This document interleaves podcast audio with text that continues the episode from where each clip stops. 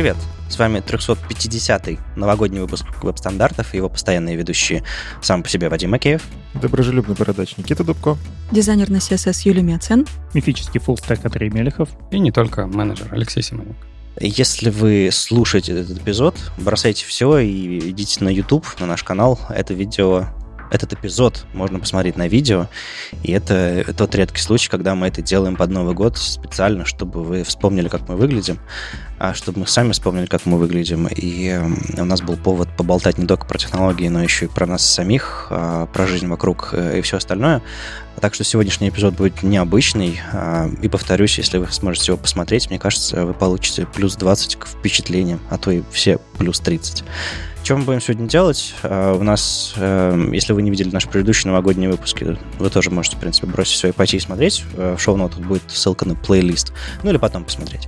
Мы в новогоднем выпуске говорим обо, обо всем. У нас были и, и песни, и салаты, и сериалы, и все что угодно. Но в целом мы фокусируемся на отрасли, технологиях и еще, конечно же, на нас самих, что было в этом году, что будет в следующем году, а, где мы, что мы, а, просто потому что ну, технологии технологиями, а э, подкаст это делают люди и слушают люди. Вот, поэтому мы хотим о чем-то таком хотя бы раз в год о нас самих поговорить. Ну и, конечно, про технологии не забудем, мы же тут все гики.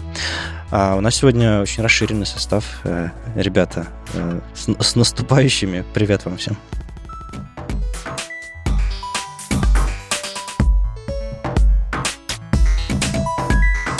У нас сегодня из постоянного состава, состава нет только, только Маша Просверниной, а, но вот, в общем, мы здесь собрались, и давайте, не знаю, с чего-то формального начнем, просто чтобы размяться, рестартовать. А, сколько, сколько мы уже не записывались. Где-то недели полторы мы не записывались, мы, мы, мы прервались э, на праздники. Вот сейчас вот, э, если все пойдет хорошо, этот выпуск выйдет 31 декабря. Вот мы как раз за, за пару дней записываем его. А я хотел поначалу поговорить, э, с самого начала поговорить про сам подкаст, как у него дела, и вообще, что, что было в этом году. Мы в общем, ну, год начали, как все, абсолютно ровно нормально. Записали 8, 8 эпизодов, потом грянула война, и, в общем, все это переломало, все переживало и поменяло, и мы долгое время молчали. Если вы а, слышали наш 323 эпизод, где мы возвращались а, пробовали вернуться, и у нас, кажется, получилось, вы можете, в принципе, понять, зачем мы это делали. В общем, послушайте, если вдруг нет, 323. А, так что мы 16 недель э, молчали, а потом вернулись. И вот еще спустя э, это, наше возвращение, 28 эпизодов записали. А сколько суммарно вышло? Давайте посчитаем. А, 36 всего получилось эпизодов. Обычно как сколько недель в году, 52, мы записываем э, столько э, в, в год. Но в этом году получилось меньше. У нас был такой я бы не сказал, что это отпуск. В отпуске а, отдыхает. У нас был такой вынужденный перерыв, когда мы все офигевали. Ребят, вы, вы как от этого года, э, от нашего, от нашего подкаста и в целом? Какие у вас впечатления? Вот тут вот сложно, да? Нас тут много, сейчас мы будем друг другу перебивать. Ну, это нормально. Мы же всегда друг друга перебиваем, когда за кадром. Это только мы когда при записи обычной, по очереди. Просто наши же слушатели не знают, что мы делаем вот так вот. Типа, когда мы просто записываемся, и мы приблизительно понимаем, кто что говорит, и такие друг другу, типа, ну давай, давай. А сейчас-то видео. Ну, кстати, у нас есть порядок. У нас красненький, желтенький, фиолетовый, зелененький, синенький. Мы можем в таком порядке отвечать на мои странные вопросы. А какой вопрос был? А, вот запис, записали мы 20, 36 э, эпизодов. А, была большая дырка летом. А, как вообще мы, а, мы этот год как, как подкаст э, пережили? Какие ваши впечатления, ребят? Ну, вы же когда возвращались, в принципе, правильно все рассказали про то, почему, собственно, вернулись. Этого действительно очень сильно не хватало. Э, это не только, допустим, мне не хватало, как человеку, который по выходным просто любит с вами созваниваться, обсуждать новости фронтенда, говорить, какой в хроме новую кнопку добавили и рассказывать про нее полчаса. Мне действительно много в личку писали про то, что подкаст нужен, он действительно помогает, э, и кому-то просто с ним спокойнее. Вот, поэтому я рад, что мы вернулись. Я рад, что мы помогаем, и более того, периодически тоже продолжают писать в личку, либо подходить лично и говорить спасибо за подкаст. Он действительно людям полезный, поэтому я буду продолжать этим заниматься, потому что дел, делаем хорошее дело. Следующий у нас в порядке Юля. Юля, ты, ты у нас в этом году стала появилась вот буквально в, в первом эпизоде, когда это было там 11 января, да, в 316-м. Э, до этого в гостях бывал, по-моему, пару раз. Как тебе этот год? Хотя бы с точки зрения подкастинга, хотя бы с точки зрения ведущего веб-стандартов. Ты у нас очень много, много в этом году, кстати, было. Да, ну это довольно странный опыт, особенно когда слушаешь э, веб-стандарты какое-то количество лет, а потом сидишь на записи и думаешь, а я сейчас все еще запись слушаю, или мне как-то участвовать надо. Так что прикольно. Не, спасибо, ребят, вам, потому что, ну, мы всего два месяца вот первых записались, потом ушли в тишину.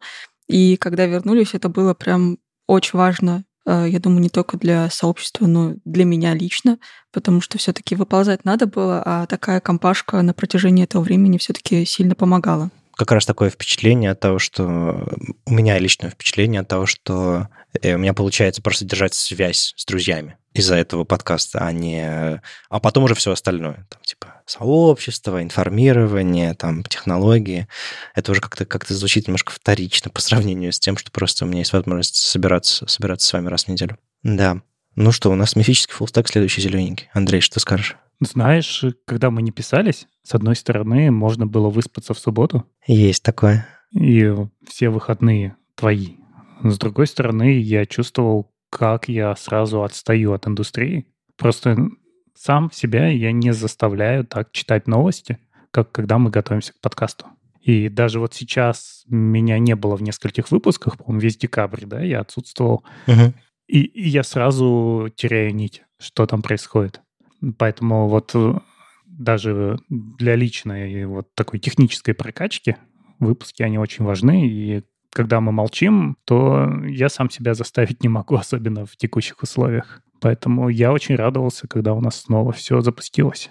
А еще у нас были выпуски с Юлей один на один. Они были довольно забавные, потому что у нас, ну, кажется, максимально разная область.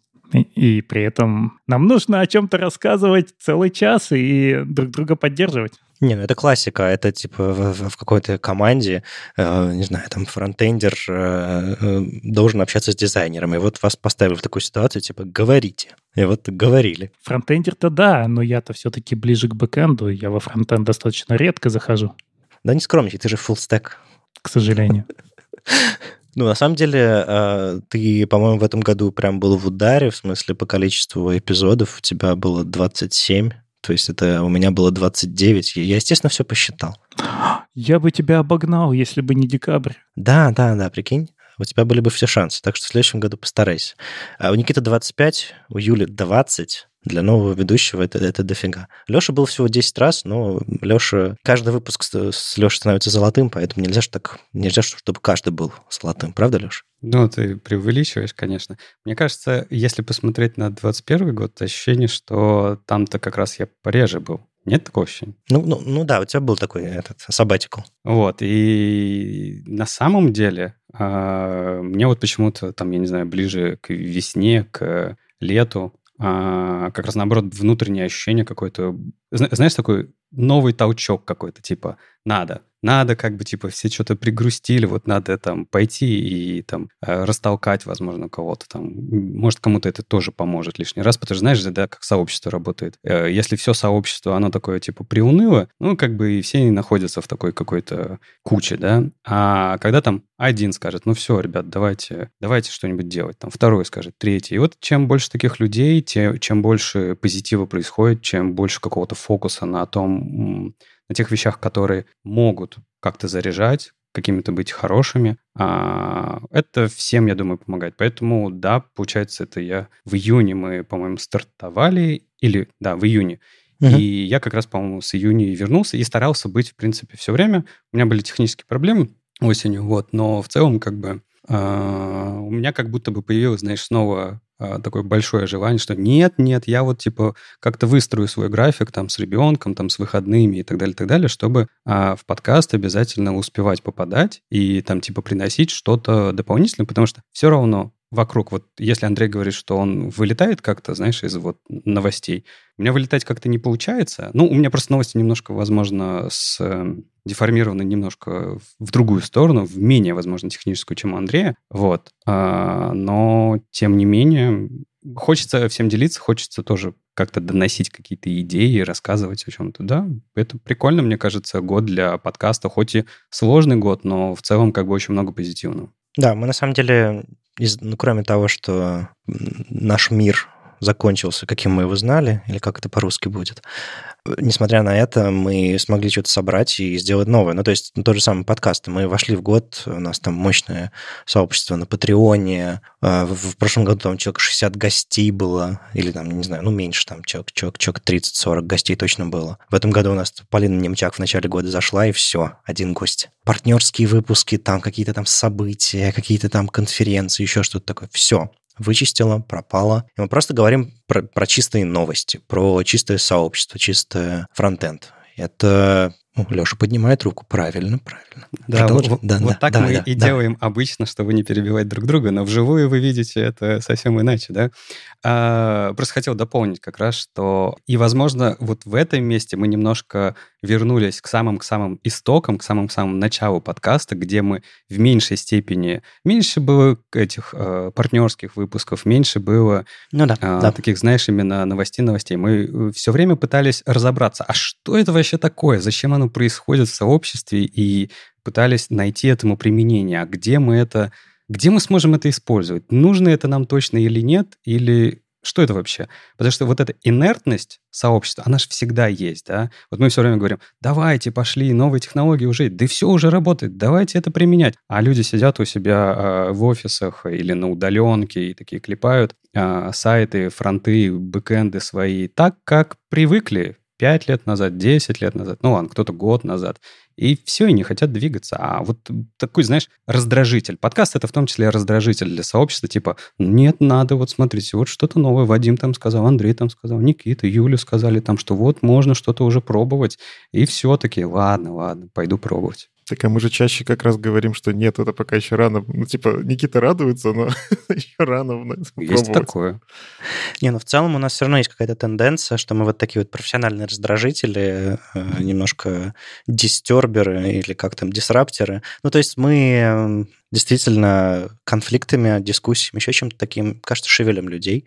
Ну, как минимум напоминаем, что есть технологии, есть что-то новое, что жизнь не стоит на месте. И, во-первых, как мы, уже, как мы уже сказали, как уже Андрей, допустим, говорил, как мы и раньше тоже говорили, а это нас самих расшевеливает и добавляет немножко смысла и, и, и жизни а, и, и, безусловно, еще помогает сообществу. Но мы, я вот сейчас говорил про какие-то вещи, которые у нас эм, не случились в этом году, отвалились, просто, просто не были уместны, э, когда, когда кругом такая, так, такое чудовищное происходит война. Но мы в этом году наконец-то допилили джингл э, где-то где в 333 выпуске. Это очень... Я, я искал повод, чтобы выпустить его. Э, я уже забыл старый, честно говоря. И когда я его слышу, когда, когда я шел по каким-то старым эпизодам, я удивлялся, что это там за, за бумкает, где там у, меня там... у меня даже пластик дребезжал, на самом деле, хотя у меня нет машины. А, я вот отвык совершенно от него, а вы, ребята? А я нет. У меня все еще звучит в голове старый джингл.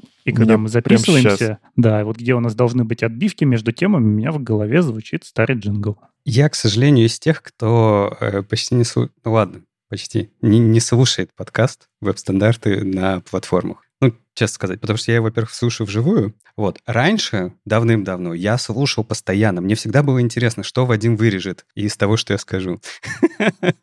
Вот. Э, это не к тому, что э, он вырезает всегда и все. Просто всегда было интересно, потому что монтаж — это такая штука, которая а, склеивает какие-то шероховатости, и выпуск звучит более, ну, мелодично, скажем так, более динамично, как-то. Вот, поэтому, э, ну ладно, если честно, у меня просто не хватает времени, потому что я еще и другие пытаюсь подкасты послушать, и книжки. Я знаю и уверен, что, типа, особенно с, после стольких лет, э, что выпуск будет точно хорошим и классным, и Вадим убедится в этом, поэтому я джингл послушал только один раз, когда мы его тестировали в машине как раз. На, мы пытались понять, хорошо ли он будет звучать в машине или нет. Я включил, вроде пластик не дребезжал, все хорошо, все отлично. Да, может, у тебя просто пластик хороший. Не знаю.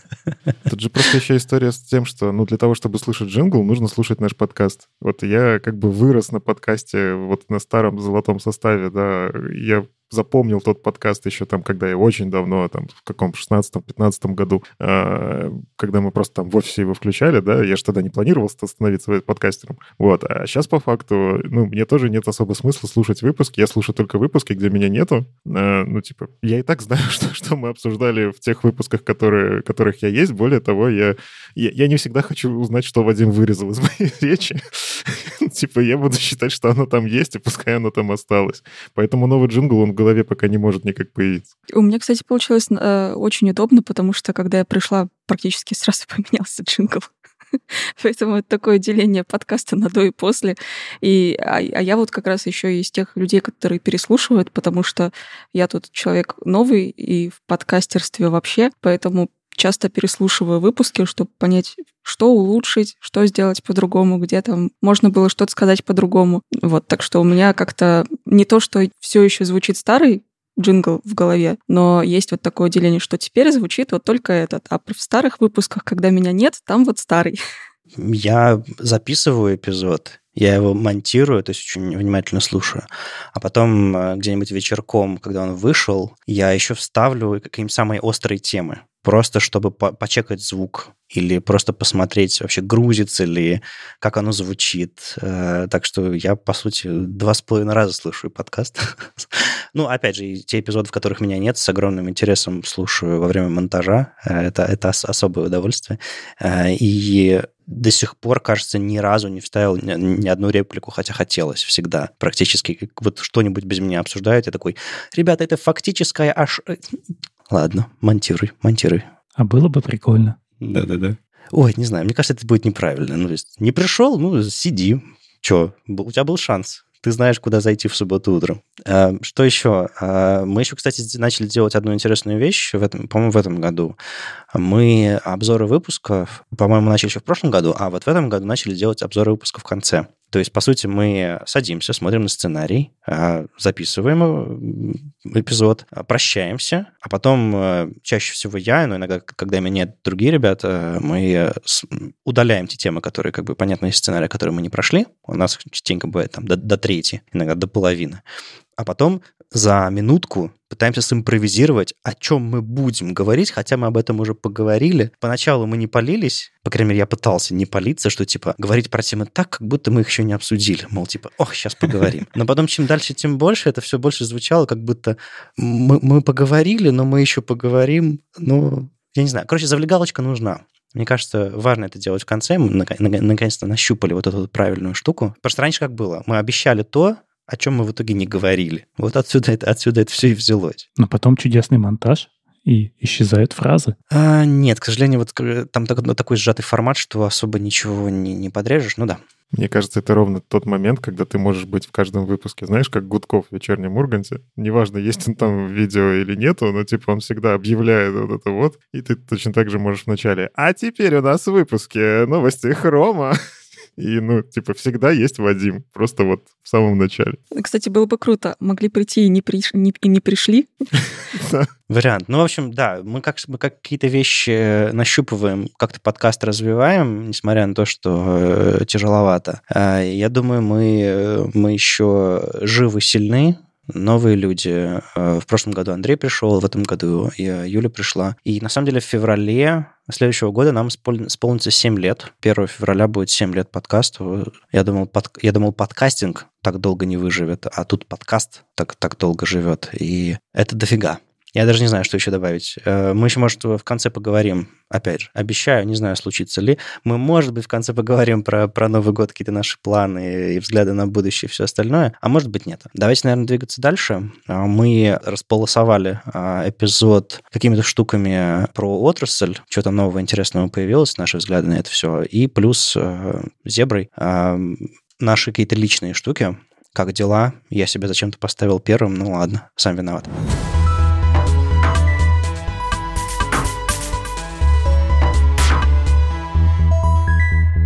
Как дела? Личное. Давай мы у тебя спросим, так будет логичнее. А, хорошо, да, да. Давайте нормальную подводку сделаем. Я потом монтаж. Нет, хотя не какой монтаж. Давай, Леша мастер подводок, поэтому... Нет, да, какие подводки? Просто. Вадим, как дела? Вадим, ну ты как? Ты как вообще? Как себя чувствуешь? Как, как, как ты вообще этот год? А, э, самый плохой год моей жизни. А, я думаю, многие, многие готовы подписаться под этой фразой. А, ну вот чисто так, чтобы немножко устаканить э, какой-то, нарисовать общую картину. Э, я по-прежнему в Берлине. Я уже отметил недавно год, как я переехал. 1 декабря прошлого года, и вот 1 декабря в этом году случился год. Представляете? Я пока работаю все еще в Gorillaz, Компания все еще доставляет еду, но Гориллас купил Гетер, и я не знаю, будет ли у меня работа через неделю. Тоже весело. А, вот. А так все, все хорошо. Насколько это может быть хорошо. А, у меня появились какие-то друзья, такие же понаехавшие а, из, в основном из России ребята. А, я, я сгонял недавно в Грузию повидать тех, кто, тех, кто туда уехал а, летом, осенью. Тоже было здорово увидеть знакомые лица. Что еще у меня? А, мы летом перезапустили LP, кстати, тоже, тоже нашли силы а, говорить. Теперь нас только двое, э, без Славы Оленчука, но вот с Машей Никеевой мы говорим про музыку. Стараемся раз в неделю, но иногда по-разному, по-разному получается. Но вот мы сейчас говорили про то, что у нас подкаст э, нас как-то отвлекает, возвращает, поддерживает и помогает общаться. Вот мы э, с моей близкой подругой Машей оказались в разных городах, разных странах, и сейчас у нас есть возможность общаться там раз в недельку, раз в пару недель. Это, это здорово. Так что находите какие-то дела с вашими проектики, какие с вашими, с вашими друзьями, с которыми у вас не получается общаться. Это, это, это здорово, здорово сближает, позволяет нам находить какие-то общие штуки. Ну, в общем, со всеми вами, мне кажется, у нас не получилось бы такого же общения, если бы мы не записывали периодически подкаст. При том, что я вас всех там э, стра- страшно люблю и, и скучаю. Но, ну вот, есть, есть не фронтенд в моей жизни тоже. Велосипед себе новый купил летом. Не записываю видео на YouTube-канале. Ты как из того этого самого, то ли э, фильма, то ли не помню. В общем, очень э, забавно звучит. Но я хочу тебе задать вопрос, можно же? Я понимаю, что это твоя минута, э, минута от, от твоих делах, но мне как раз и хочется спросить, ведь ты э, сейчас в Берлине м, осел, все хорошо, я надеюсь, и ты в том числе видишь, наверное, вокруг себя и локальное сообщество э, фронтендеров, может быть, не знаю, бэкэндеров, в принципе, европейское, там же все близко и рядом. Наверняка mm-hmm. ты уже побывал и на метапах, и на конференциях. Как тебе вообще как там все происходит, э, не знаю, нравится тебе или нет. Ну, то есть вот как-то тебя туда, скажем так, засасывает или нет, именно вот в европейское фронтендерское комьюнити, давай так. Оно, безусловно, есть, и городское, и общеевропейское, но оно более, кажется, фрагментированное, нет каких-то прям общей точек, точки сборки европейского сообщества. То есть бывают всякие крупные конференции. Тут недавно в, в паре кварталов от моего дома была React Берлин конференция. Там очень много народу съехалось а, в каком-то там старом кинотеатре, кажется, какой-то там выставочной площадке рядышком тут был, а, на Карл, на Карл Маркс Али. Там куча народу съехалась. Я вот увидел, увидел старых друзей, просто, проходя по улицам, встречал знакомые лица. Типа, ты же в Швеции живешь. О, привет. А что ты в этом городе делаешь? А вот я, конечно, на конференцию приехал.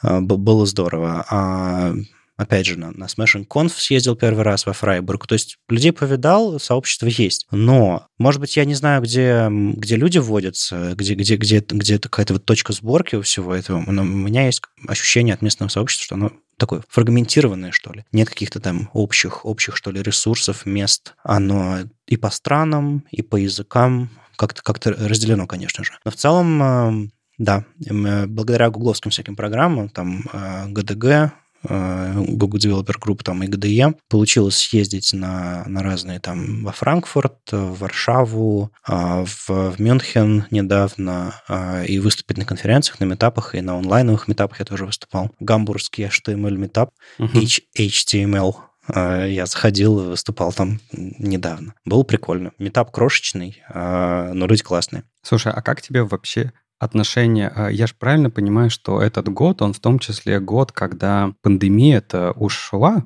ну, как бы она не ушла, да, давайте по Ну, чесноку. смотря кого спросить. Да-да-да, смотря кого спросить, правильно. Вот, но тем не менее, э, метапы, конференции, вот такие вот сборки, э, сообщества, они вернулись в офлайн. Это же вот, по сути, в этом году, наверное, происходило. Э, заметил ты вот по, по людям того, что они соскучились вживую это все это обсуждать и видеть друг друга? Ну, безусловно, еще в прошлом году э, я успел побывать на нескольких русскоязычных конференциях а, перед отъездом, и то чувствовалась вот эта энергия, что люди такие, а, господи, я тебя не видел, да, я тебя обниму изо всех сил. И хрустели кости, и раздавались, э, в общем, громкий смех, и, в общем, все были друг, друг другу рады. То же самое я чувствую на конференциях здесь. Люди такие, офигеть. Ну, во-первых, очень много новых знакомств, куча, куча всяких было перемешиваний из-за того, что люди общались онлайн. На некоторые конференции люди привыкли приходить онлайн, и почти у всех конференций есть какой-то онлайн-трек тоже, какая-то трансляция, так что много новых знакомств было, и вот люди, просто соскучившись по старым знакомствам и познакомившись с новыми людьми, там, развиртуализируются. Это было прям, прям, очень, прям очень здорово. Э, До сих пор сохраняется это, это чувство. Я думаю, оно еще будет тянуться там не, не меньше года.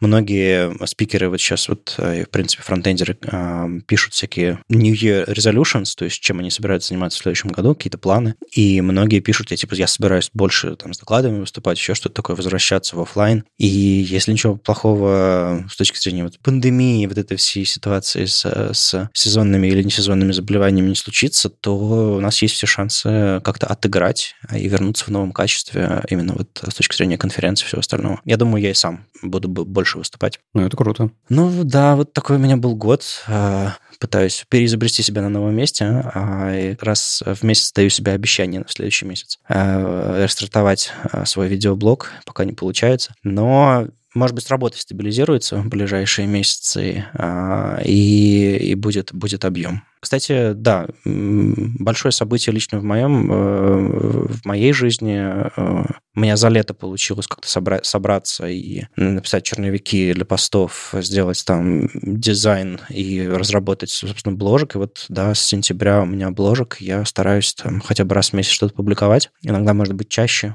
Так что у меня сейчас активно идет работа именно с точки зрения текстового контента. Я раньше понятное дело, много не бложил, а сейчас вот э, нашел новый формат для себя и что-то делаю. Хотелось вот туда бы встроить видео, но пока, пока не получается. Так это же возвращение к истокам как раз, да? Да, возвращение к истокам. На- начали бложить и так далее. Когда-то же ты бложил. Когда-то ж я бложил. Ой, был дел. Ну, вось- восьмой, седьмой, восьмой, девятый год, когда это все такое начиналось для меня, да, было время. А потом году в, в 13 в 14 я перестал. Ладно, хватит про меня, давайте мы про, может, э, у нас там следующий сценарий про что там в этом году было интересно про HTML, CSS. Я дам слово кому-нибудь еще, а потом подключусь.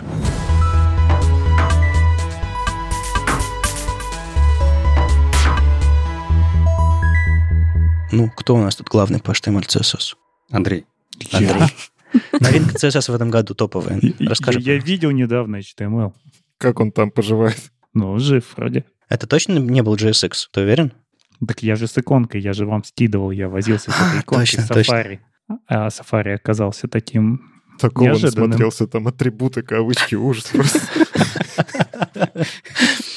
Что было интересно в этом году с точки зрения HTML, CSS? Кто готов подхватить? А мне вот даже интересно, а вот кто, кого бы ты главным? Давай э, ты сегодня будешь раздавать а, звание. Как, как тебе такое? Вот кого бы ты выбрал самым главным по HTML, CSS среди ведущих? Пам-пам-пам. Ну, мне кажется, что у нас проходит какое-то разделение по, по, по ведущим, что, типа, э, условно, Юля у нас дизайнер, а Юля ближе CSS, там, HTML. А мне тоже, потому что какой из меня программист. А а Никита где-то посерединке стоит, то есть Никите интересно и HTML, CSS, и JS, и API, и все остальное. То есть Никита разделяется. А вот Андрей с Лешей, они ближе к бэку, ближе к, к, веб, к веб-мастерингу, к такому все в жизни повидали, взгляд смотрит далеко, а, и немного грусти, и, и первая седина. А, Ну, вот так вот, мне кажется, наш подкаст делится. Не первое. Не первый. Ну, получается, Юлии и Никите и, и отчитываться за HTML. Да-да-да, а я, же- я просто наболтал уже, я могу поотдыхать. Ну, Юля, давай. Там еще есть про дизайн. Давай, Никит. Все. Ну, горячая, карта, го- горячая картошка у нас. У нас об- об- обычно в записи у нас гораздо более все последовательно. Извините за, за сумбур. У нас обычно просто ссылки есть, которые мы читаем заранее, А, обсуждаем, да, да, а сейчас у нас вот, э, если посмотреть наш сценарий, там просто текст, и как бы не, негде подсмотреть. Но спасибо Вадиму, который уже заранее написал, про что рассказать.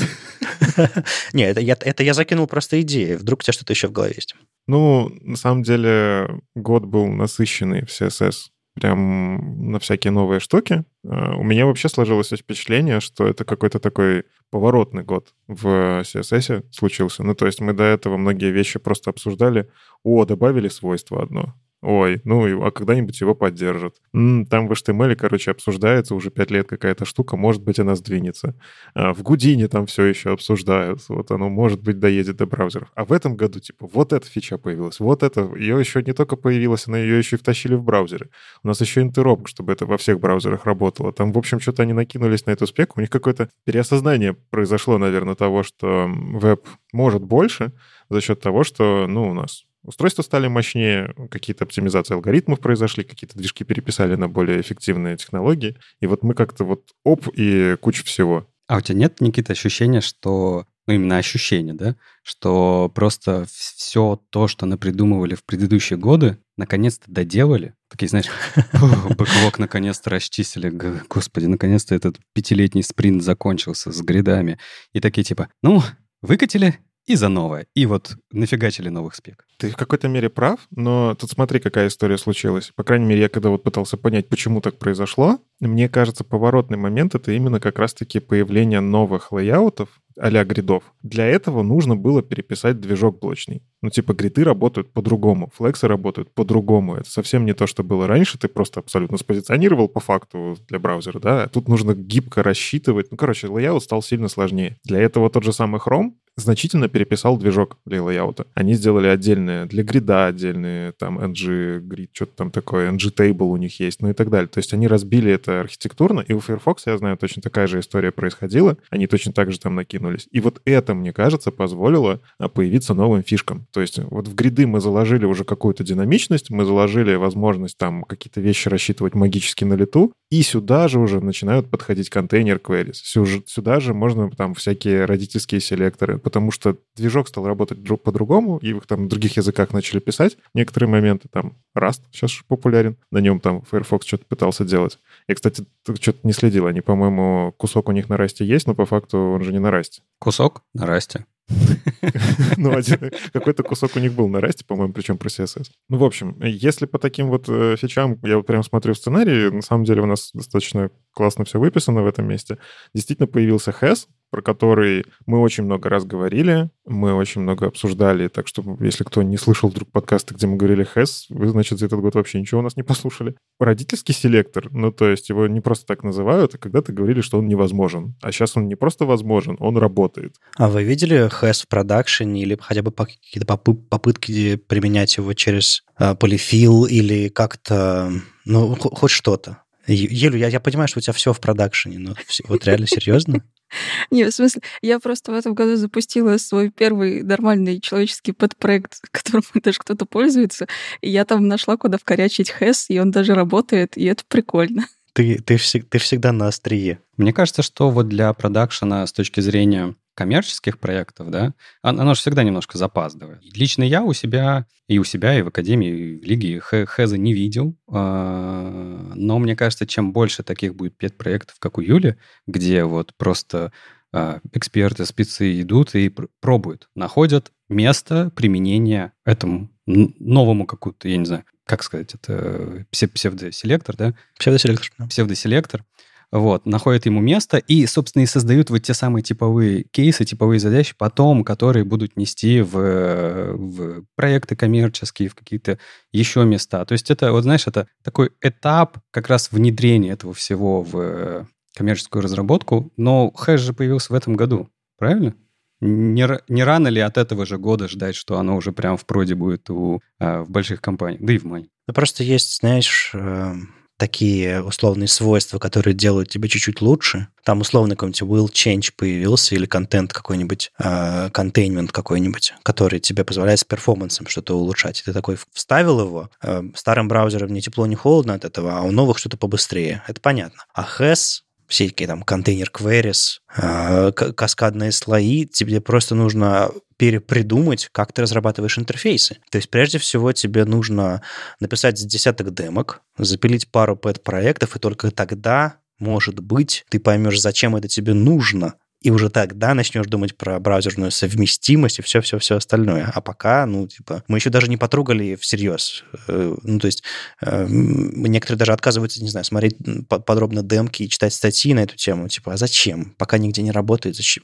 Какое мне это нужно? Прокрутили до поддержки в, в Канаюзе? Типа, ну, нет. Э, мне кажется, что нужна критическая масса какая-то. Когда мы дозреем, мы начнем это просто по-другому смотреть на наши задачи и искать там э, причины использования Хэза и где он может помочь в каких ситуациях написать более элегантный код или более адаптивно, удачно что-то сделать. На самом деле, примеров, где это можно использовать, мы их много раз обсуждали, их действительно много, но э, я могу точно сказать, наверное, почему я не могу его до сих пор применять. Если мы раньше говорили про Internet Explorer, то сейчас, к сожалению, это причина Safari.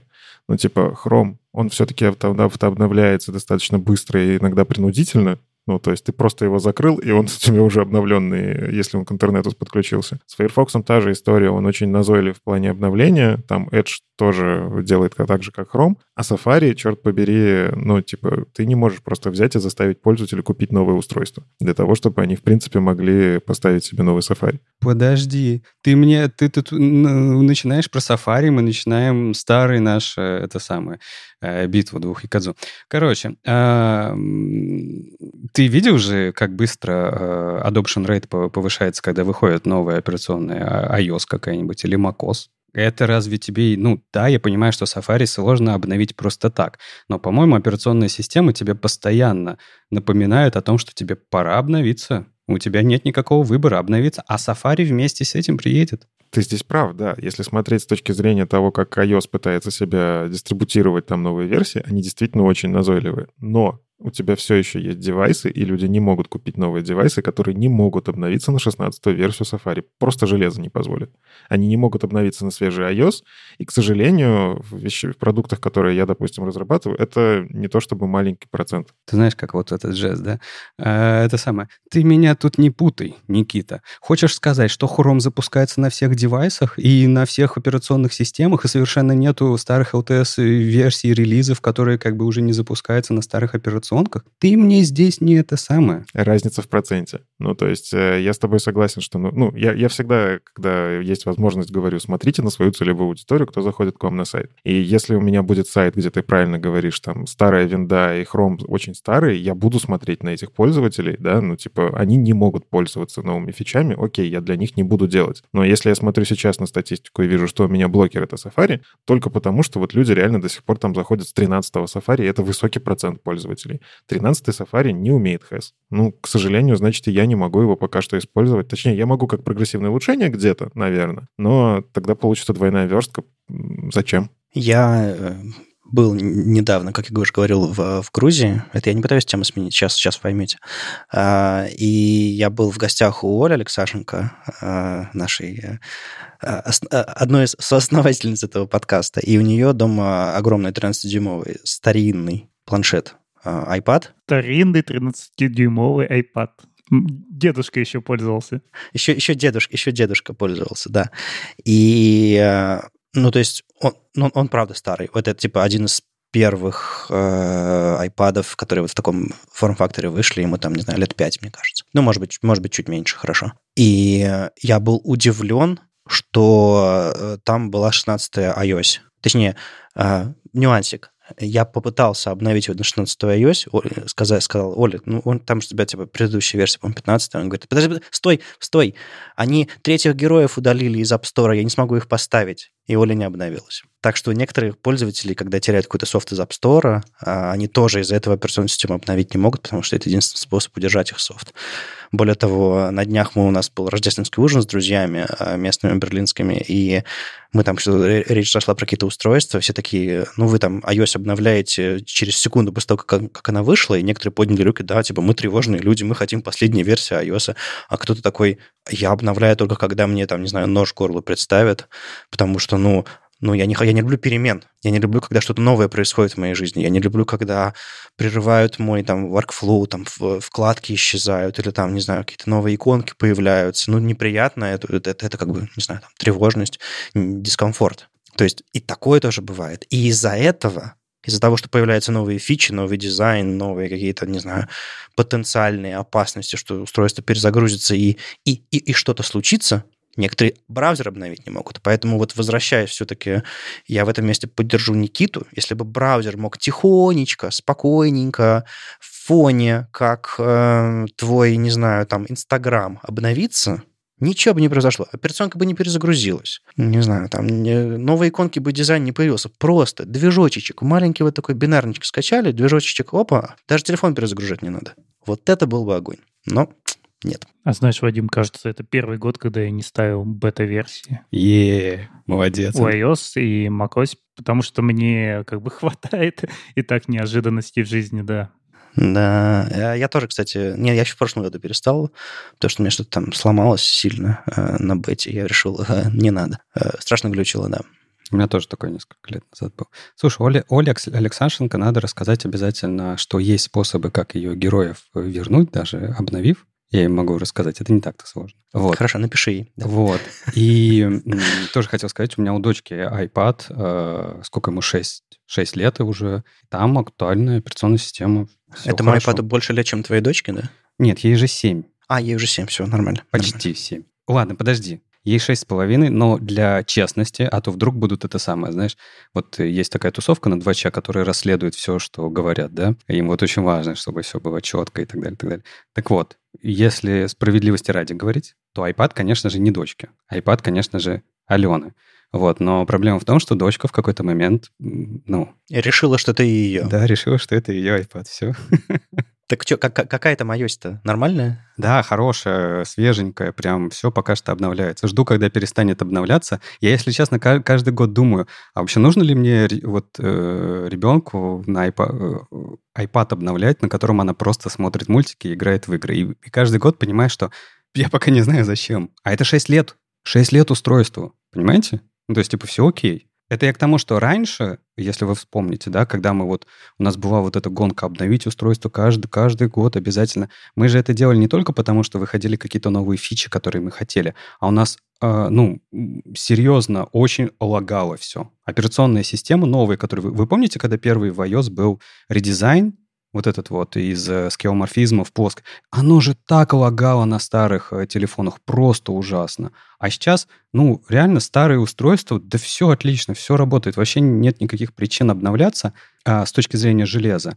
Но и это хорошо тем, что парк устройств, на котором может быть актуальные версии, например, браузера, он расширяется. Правильно Никита говорит? Конечно, надо смотреть на свою целевую аудиторию именно в метрике, в аналитике, когда у тебя она есть, да, когда ты не запускаешь новый продукт, и на нее ориентироваться.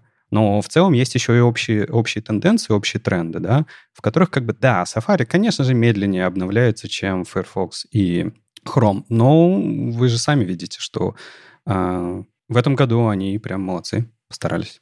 Так-то да, тренд хороший. Ну что, Теперь моя очередь задавать вопросы. Да, вот знаете, как, э, как на этих, на, на всяких митингах на работе, не знаю, есть ли у вас такое, что тот, кто что-то сказал, он следующего человека привлекает. Я теперь задам вопрос Никите.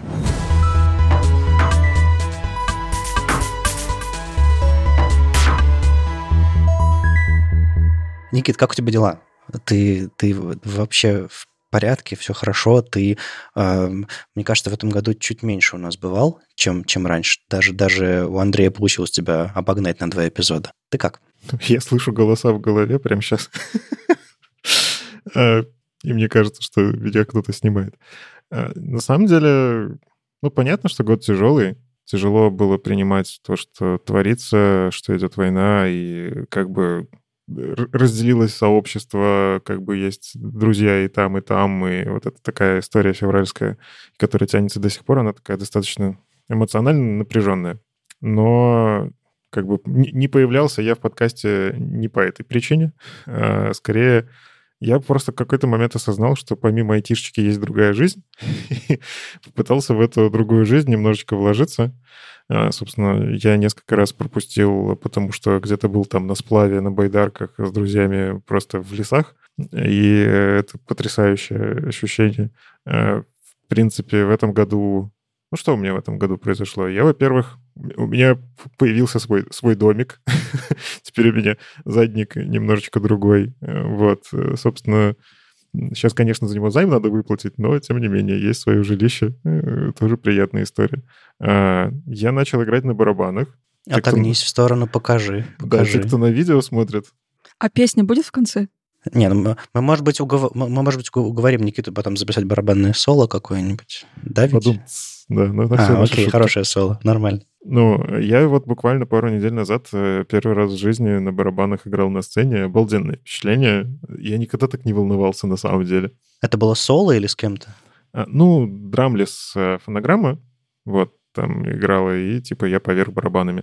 Очень волнительно на, найди себе какого-нибудь басиста и сыграйте вдвоем что-нибудь вот прям, прям вживую по-настоящему. Я однажды это сделал э, со Славой Оленчуком, и это было... Я ложал, как, как, как вообще в жизни никому не пожелаешь. А, Все было ужасно. Мы просто в дома вдвоем э, на, на ковре. Я, я играл на такой же установке, как у тебя стоит, э, Слава на басу. И это было потрясающее чувство, когда ты с кем-то играешь. Я очень хочу попробовать, это правда, но это в планах таких. Я хочу и на гитаре научиться играть. Ну, короче, я вот в музыку немножечко ударился. Нет, подожди, не нужно, не нужно записывать целый альбом в одиночку. Человека найди на басу. А, есть уже, на самом деле, среди походников наших как раз есть человек-гитарист. Вот. Гитарист для души, как мы его называем. Вот. Что еще? А, ну, те, кто меня знают, знают, что я в ДНД играю. Э, вот, нас Саша Шенкевич собрал. Это, это не Do Not Disturb, если вы, если вы не знаете. Это... это Dungeons and Dragons, да. И, в общем-то, вот у меня здесь на фортепиано стоят книжки по ДНД. Я неправильные ноты играю. А, вот, я в этом году попробовал себя в роли мастера. Э, это очень прикольно, когда ты сам придумываешь мир, по которому водишь людей, причем тем лидов. Это очень сложно. Они все очень э, душные, придираются, там, но при этом какую-то дичь придумывают. Но я понял, что это очень интересный опыт. Мне дико нравится. Вот мы, думаю, скоро приключения дойдем до конца. Они у меня уже там на финишной прямой. Планировалось на пару месяцев, мы уже полгода играем. Вот, это небольшое приключение. А, и переехал из Твиттера в Телеграм э, в какой-то мере. Ну, я на самом деле на Андрея посмотрел, как он сделал. Мне понравился такой подход, что, да, Твиттер сейчас, кажется, нужен больше для другого, э, не хочется отвлекать, э, и поэтому кто хочет, типа, может подписаться на канал в Телеграме, почитать, что я там какие-то про какие-то новости пишу и так далее. Вот, и в целом вот иногда раз в неделю, там, раз в пару недель что-нибудь да напишу. Иногда ну, там вдохновение сразу два каких-то поста сделаю. Вот. Ну и, в общем-то, что я все еще в Минске, все еще здесь э, записываемся. Мы все, все еще из разных городов. Очень хочется, конечно, когда-нибудь с вами записаться еще раз в офлайне, как вот это было когда-то там вот два года назад мы в Питере писались под HTML Академией. Там была студия, где вы этажом ниже или два этажа ниже, что-то такое. Если честно, Никит, э, ворвусь в твою речь. Э, ты вот сказал про офлайновую запись, и я сейчас я не знаю, что с этим годом случилось, но у меня будет, видимо, возможность тоже подумать об этом чуть позже. Вот. Но ощущение такое, что а, хочется как раз наоборот больше взаимодействий таких, и что как раз тоже почему-то очень внутри есть ощущение, что в офлайне хочется попробовать записать подкаст, и даже есть какая-то, как это, а, небольшое сожаление от того, что я в прошлые разы, когда была возможность, а, получалось так, что я скорее отказывался, а не соглашался, то есть не находил для себя возможности сделать это. Мне кажется, это было бы очень круто. Ну, просто важная история, это вот как раз про сообщество, а, вот то, что Вадим рассказывал там, про то, что есть возможность кататься на конференции. Сейчас, допустим, вот у меня такой возможности нету выехать куда-то, при этом у меня там есть возможность по факту только Беларусь-Россия. Я на конференции все еще езжу как спикер, но сейчас скорее как выбираю, куда надо ехать, кому я доверяю как организатору. Эм, и нетворкинг — это важно. Типа вот поддерживать друг друга, тех, кто здесь вот э, остался и ну, как бы несет знания. Мне вот очень понравилась э, фраза, когда вот я ходил в подкаст к Паше Калашникову, IT Way, э, он сказал такую фразу, Типа, э, правители меняются, а знания остаются. Ну, то есть э, важно вот действительно нести вот эти знания тем, кому они нужны. И я в том числе, кстати, выступал на паре англоязычных конференций в этом году. Но это было, естественно, онлайн. То есть я не мог туда поехать, я не мог понетворкать. Это, это эмоционально сложно. Ну, то есть вот я сейчас с вами разговариваю, я хотя бы ваши лица вижу в зуме, э, для меня это какой-то отклик. А когда ты просто записываешь свой доклад в виде вот просто сам с собой поговорил в камеру несколько раз. Еще там технические сложности, как записать одновременно демку, которая выжирает весь процессор, а у меня были именно такие демки.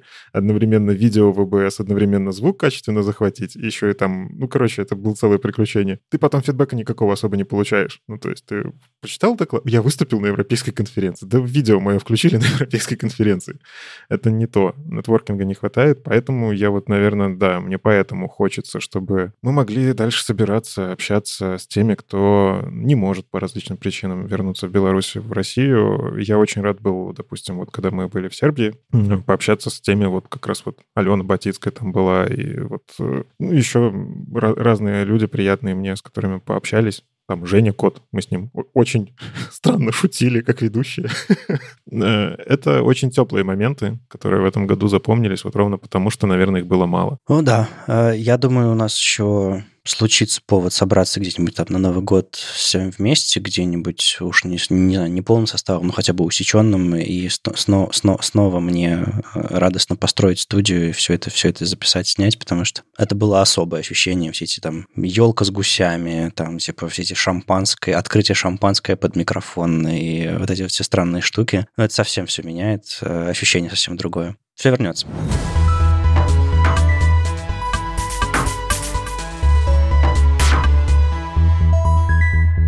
Это мы сейчас поговорили про, про дела Никиты. У Никиты следующая тема, прям, прям его-его. Твой любимый интероп Напомни всем, что это такое и почему это важно. Я, я, я, слышал, я слышал, ты считаешь, что это важно? И не только я, я считаю, считают это в том числе браузеры. Интероп — это штука, про которую мы рассказываем этот год, прошлый год. это раньше WebCompat называлась инициатива. А, суть в чем?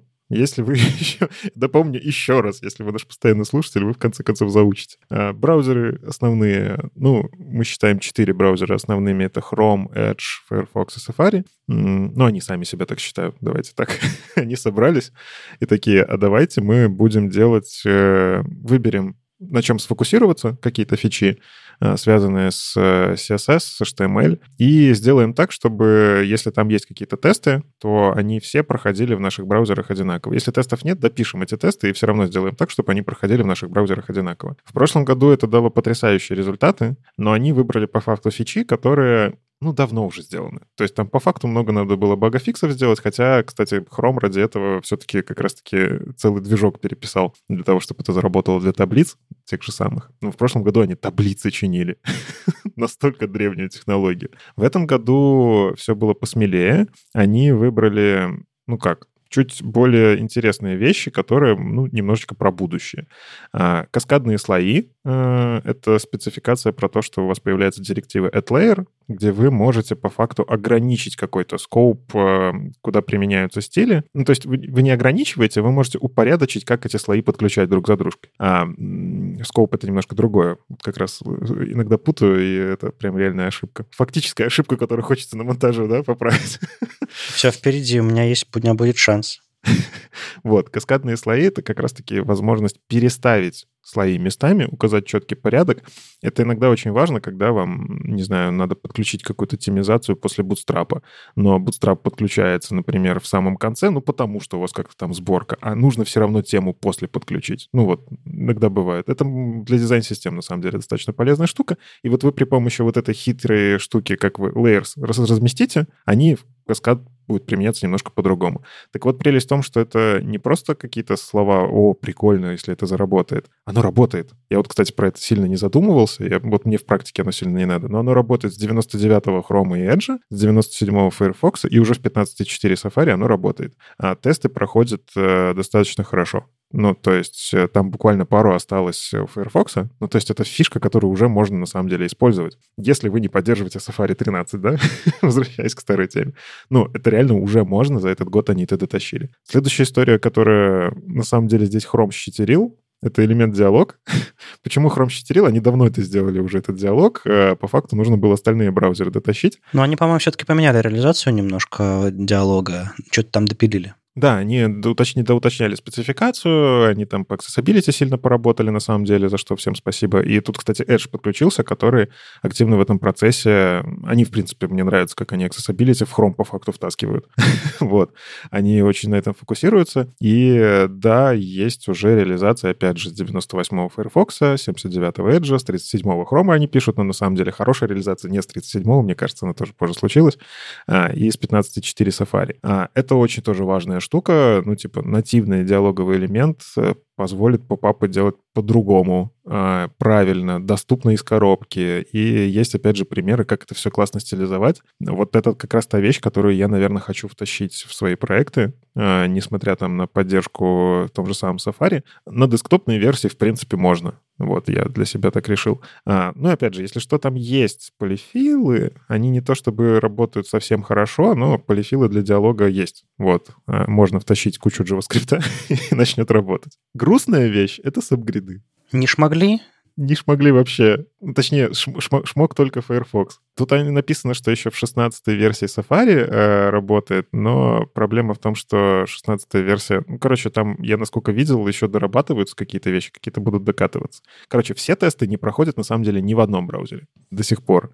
А, но при этом у Firefox самая лучшая поддержка, потому что они стали делать сабгриды сильно раньше всех, ну, то есть еще в 71 версии они втащили какую-то реализацию, там вот сейчас в процессе, я так понимаю, появилось несколько новых тестов, которые нужно дотащить. Chrome вообще не смог. Ну, соответственно, Edge тоже не смог. А они, ну, как э, тут в отчете написано, что, к сожалению, они не успевают к дедлайну в этом году, но, тем не менее, смотрят на то, чтобы это сделать в следующем году. Ну, там наверняка в Canary есть возможность включить, посмотреть. А, по-моему, все-таки фичи они уже шипят, но просто за флагами выключенную. Да, она в разработке. Вот, но не успели, дедлайн провалился, к сожалению. Мы буквально недавно рассказывали про viewport юниты. Собственно, я не буду сильно много расп... распыляться. Послушайте предыдущие выпуски, но это прикольная тоже штука, которая по факту тоже со 108 версии Chrome работает, со 101 версии Firefox и уже в 15.4 Safari. Вот заметьте, Safari многие вещи работали чуть раньше, чем в остальных браузерах. Да. е а вы его гнобили.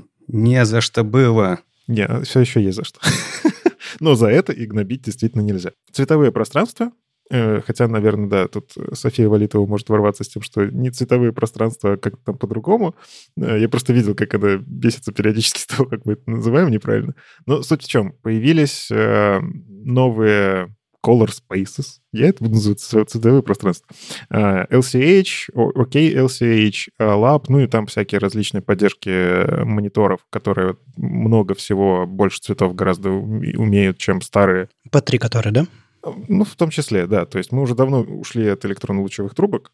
И, кажется, можно гораздо больше показывать всякого на мониторах. Так вот, поддержка на самом деле есть, но, к сожалению, тоже не дотащили везде. То есть э, Safari, естественно, впереди планеты всей, потому что это важно для Apple, это важно для того, чтобы на их маках красивеньких все красиво отображалось, и они одними из первых взяли это и втащили. Оно начало работать, э, куча вот этих всяких э, LCH, OK LCH, там появились функция Color Mix, тоже они первые втащили. Вот. Chrome он тоже это теперь умеет, а, но там, типа, есть нюансики, они это все еще дотаскивают, и если посмотреть, какие тесты проходят, не проходят, в общем, Safari впереди остальные браузеры догоняют. Ну и если посмотреть на это все, э, вот мне в самом начале есть статьи, ссылочку мы все-таки, наверное, хоть одну да приложим э, к шоу-ноутам. Это, собственно, статья Рэйчел Эндрю, она такой сделала обзор 2022 года, что у нас там э, поменялось, изучилось. Никита радостно по ней идет, так что если, если, если вы хотите там почитать подробности, там, там гораздо больше. Да, и там ссылочки есть полезные. Мне, конечно, не нравится, что они меряют это все по экспериментальным браузерам, ну, типа Technology Preview, Nightly, Dev. Это немножко нечестно, вот потому что так, конечно, выглядит, что Safari молодец. Но если быть честными, то Safari не такой молодец. Вот Почему вы такие сноски никогда не делаете про Chrome и Firefox? Ведь у них тоже есть места, где они не молодцы. Но вы только говорите, что они молодцы. Вот без меня вы от рук отбились. Подожди, я сейчас хотел похвалить Safari. Э, на самом деле, если посмотреть в начале года на то, что происходит, происходило, э, Chrome и Edge, у них было 71 балл. Как там баллы рассчитываются? Там каждому тесту есть какой-то вес. Э, у каждого, на самом деле, направления они выделили там какой-то вес, и сколько тестов проходит, в процентах от этого веса по факту суммируются баллы. А там у них, кстати, на самом деле был еще research. Вот в этой статье про это ничего нету. Ресерч был провален в нескольких браузерах, они туда не успели даже сходить.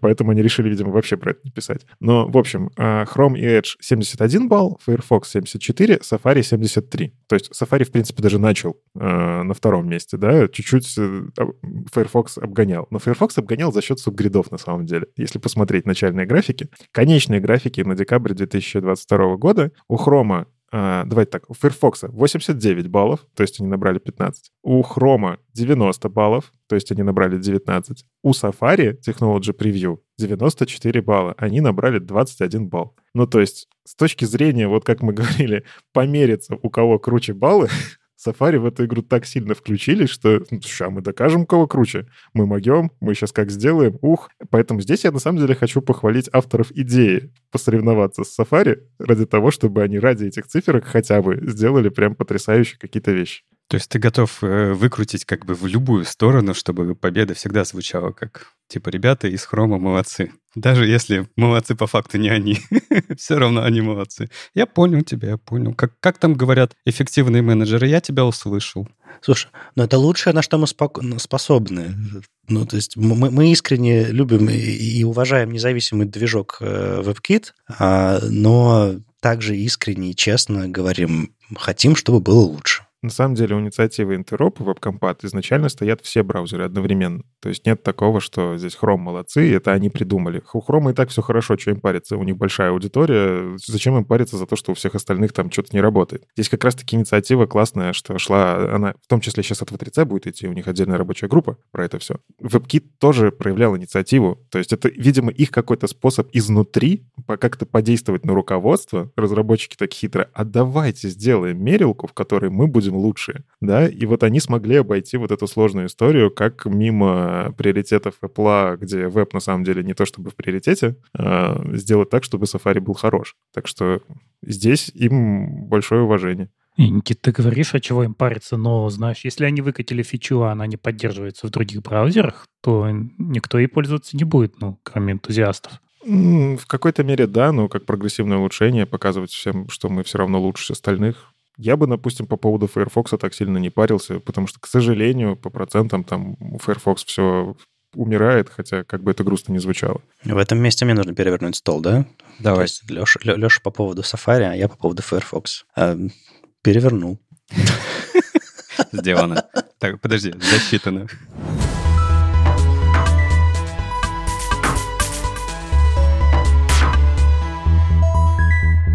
Ну что, Никита, подхватывай. Э... Перекидывать мячик? Да. Юля, да, вот, вот как у тебя дела? У тебя же на самом деле самый интересный здесь опыт э, в подкасте. Ты пришла вот действительно в январе, э, чуть-чуть успела, э, потом вот, короче, как ты, что ты, где ты? Это был самый странный год вообще в моей жизни. И да, и самое ужасное одновременно, и что-то хорошее тоже произошло, и вообще все очень странно. И да, я пришла в самом начале года, и это было прикольно, ну, потому что суббота для меня пока еще не была таким сакральным временем, когда нужно просыпаться так рано и что-то еще там готовить, записываться. Такого не было. А тут э, бац, и нужно как-то приучать себя к этому. Это было странно. Но потом, собственно, случилась война, и все планы просто пошли э, в далекое плавание, да, в другую сторону. А, собственно, как раз в начале года мы хотели запустить свое сообщество для дизайнеров и разработчиков. И первый метап у нас даже был, и планы на еще несколько таких метапов, потому что докладов было много, люди как-то заинтересовались этим делом. И первый у нас должен был быть метап 9 а, марта. В итоге часть докладчиков была в СИЗО, часть чемоданами, часть где-то уже непонятно где. Э, все отменилось, и да, пока что мы не знаем, что теперь с этим делать, потому что сообщество все еще хочется запустить, потому что спрос есть, и хочется с кем-то общаться на темы, которые нас волнуют, но теперь не совсем понятно, как это делать, потому что все непонятно где, непонятно в каком состоянии. Developers. Да. Я запомнил это название. Ничего себе название. Да, все так. А, вот, да, собственно, я в этом году сменила два места жительства. Это был, конечно, интересный опыт, когда мы все заказывали себе на Новый год э, у Деда Мороза попутешествовать и поработать где-нибудь за рубежом. Вообще не это имелось в виду. Вот вообще ни разу. Дед, ты чего? Ну, Да, хотелось немножко по-другому. Ну, формально желание выполнено. Ну, это как с джинами, знаешь. Да. Так-то выполнено, но никто не рад из-за этого. Это знаешь, как с нейронками теперь, вот чтобы получать от них хороший результат, надо дописывать, знаешь, и с желаниями так, типа, и чтобы было вот это, и вот в этом смысле, и вот то, и так, и так далее. Да, они все равно вывернутся и сделают что-нибудь не то. Да, к сожалению. Вот поэтому в этом году я ничего не буду заказывать. Ну его нафиг, лучше сама сделаю все, что хочу. Да, сейчас я в Амстердаме и буду, собственно, здесь э, как минимум год. Дальше посмотрим. Хочется интегрироваться в местные сообщества. Здесь э, точно есть сходки ГДЕшников, но это такие сходки, типа вместе посидеть в баре, пообщаться, поделиться опытом. Э, Каких-то конференций я пока еще не нашла. Ну, я так понимаю, зимой просто здесь пока ничего не происходит, потому что все уезжают э, в тепло перезимовывать и вернуться, наверное, где-то весной, там посмотрим. Вот, побывала в Берлине, но Вадима там не было. Я, возможно, как раз, как раз решил уехать в Амстердам или, этот, или, куда-то, куда-то еще. А, по-моему, в- Ты куда-то в горы уезжал, кажется. а, ну, в общем, да, мы, мы ус- успешно разминулись. Да, притом дважды, потому что когда Вадим приезжал в Тбилиси, я уже уехала оттуда. Да, и в этом году я была всего один раз на конференции, и это я, собственно, была не спикером, и это была конференция в Кутаисе на грузинском языке. Это было очень интересно, потому что в целом-то все понятно, что происходит, потому что слова английские все равно используются, которые технические, но в целом как бы не очень понятно, в каком ключе они звучат. Ну, в плане хорошо или плохо, или что делать с этим. Но опыт очень интересный.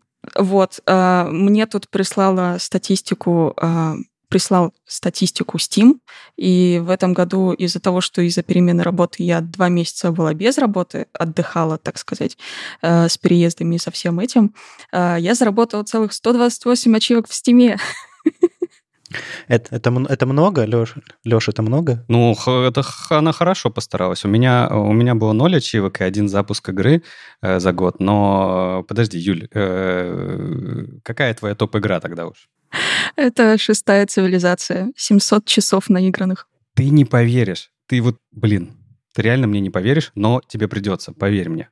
А, Цивилизация — это одна из моих любимых игр, и я играл во всю серию. У меня даже куплена была последняя на, на Mac, и я никак не могу себя заставить поиграть. Точнее, как? Я боюсь, что когда я сяду поиграть, у меня сильно сократится время. Поэтому я не даю себе, э, не даю себе этого сделать. Но очень хочется. Как там, классно? Она просто вообще суперская. И они постоянно обновления выпускают с всякими разными цивилизациями, которые ну, я таких даже не знала, если честно. Некоторые там островные, которые вымерли уже слишком давно. Это довольно интересно еще с точки зрения какой-то такой просвещения собственного. Интересно, что у тебя на с- 700 часов наиграно, а, а я тут со своей статистикой. А мы в этом году записали 49,5 часов подкаста. Ладно, записали мы гораздо больше. Мы обычно полтора раза больше записываем. То есть записали мы часов 70, наверное.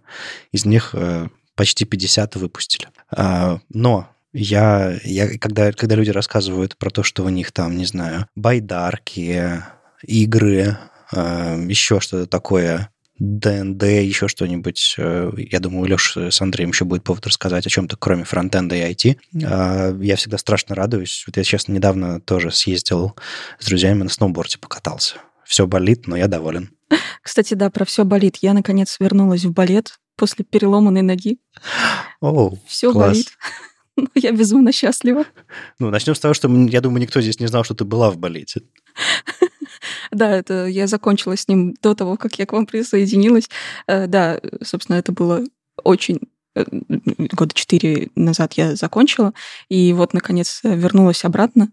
У меня тут прямо возле дома школа, и я к ней иду через парк, в котором живут зеленые попугаи. Ну, окей, Амстердам. Да, Мгм. здесь живет очень много зеленых попугаев, это прикольно. А, вот. Давайте тогда про что-нибудь технологии, потому что про меня не так интересно, как чего у нас произошло вообще э, в индустрии. Это ты-то все знаешь, а мы-то нет. Да, мы про балет не знали. Вот, вот, например, Юля, э, балет. Насколько балет помогает в дизайне и во фронтенде? Но знаешь, когда все болит, хочется побольше посидеть за компом, а не идти куда-нибудь. Ну, главное, извините за выражение, главное, чтобы попа тогда не болела, правильно? У меня стоячий стол, у меня стоячий стол. Получается, между балет и болит расстояние Левенштейна всего две буквы. Здравствуйте, математики в чате. Это точно верстальщик? Зачем тебе расстояние Левенштейна? Он, он мифический фуллстек, ты забыл? Что у них там в фуллстеке творится? Вообще ужас. Они между фронтом и бэкэндом ра- рассчитывают расстояние каждый день. Сейчас подожди, вон расстояние Левенштейна между фронтендом и бэкэндом. Сейчас посчитаем, сколько там букв.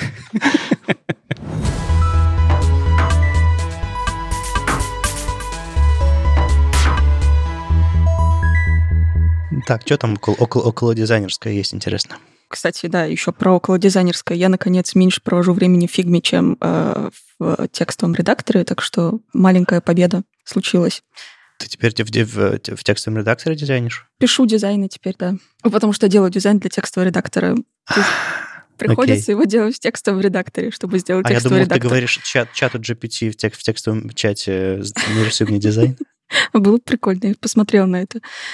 А, да, в этом году случилось несколько прям таких больших событий. А, например, то, что Adobe наконец, наконец, скупил еще и фигму. А, Что они только не скупили. Подожди, а кто-то кто-то этого ждал? Тут ты сказала наконец, и я так вздрогнул. Да нет, просто они все подряд скупают, вот и фигму тоже скупили. Фигма выпустила FigJam как отдельный продукт, который можно теперь покупать, и, судя по опросникам дизайнерских тулов, вполне себе может даже потягаться с мира теперь этот инструмент, а, который довольно прикольный, я пользовалась с удовольствием. А, Еще Figma посмотрела на все то количество всяких разных виджетов и плагинов, которые творятся в Figma комьюнити, и решила, что все это добро самое популярное, нужно тащить саму фигму. И, э, в общем, посмотрели, как хорошо что-то сделать, и притащили довольно много всего классного. Из последнего, например, спелчекер. Слушай, Юля, один вопрос. Это произошло после покупки Adobe? Это было, началось до, продолжается сейчас более активно. Мгм. Мне просто кажется, что это такие, а, Adobe такие, мы знаем хорошую стратегию, мы вот за Apple смотрели, они всегда так делают, и хорошо вроде работает, давайте так же. Возможно. То есть сообщество пилило-пилило плагин, а потом такой же плагин появился внутри, и то, что делало сообщество, оказалось больше ненужным. Не, они не делают свой плагин, они просто встраивают это как э, дефолтная фича внутри фигмы. То есть раньше там, например, для спелчекера ты должен был запустить какой-то плагин, выбрать текст, и он тебе дальше от спелчекит его, еще там язык нужно, чтобы поддерживался. А теперь ты просто пишешь текст внутри фигмы в своем текстовом этом слое, и Figma сама же тут же у тебя его спелчеч... спел- спелчечит, спелчекит, короче, проверяет. Тут же и сразу на много языков. А они взяли тот же самый плагин spellchecker а и разработчика наняли, или украли у него код, или переписали всю фичу с нуля? Вот интересно вот этот момент. Кто бы знал, они таким не делятся. Не знаю, но выглядит так, как будто бы они просто смотрят топы, типа, что сейчас популярно, и себе закидывают, собственно, в задачи там на ближайший milestone. Чего поделать? А, Юля, а бывали же плагины платные для Figma, правильно? Да, они и сейчас есть, но они идут в обход Figma. То есть Figma в этом никак не участвует. Да, там нет стора как такового. Ну, подождите, но Figma в этом может поучаствовать, они могут запилить такую же фичу у себя, как бы и убить этого э, создателя платного плагина, да? А, а я чисто пооффтопить. Просто, просто когда Юля говорила debuggability, в Твиттере появился такой человек, я жду новый никнейм спелчечет. Это, кажется, слово выпуска. Спелчечет, да. А, Вот, собственно, в фигме довольно много всяких изменений. Это самый топовый инструмент сейчас у всех дизайнеров, которых только можно.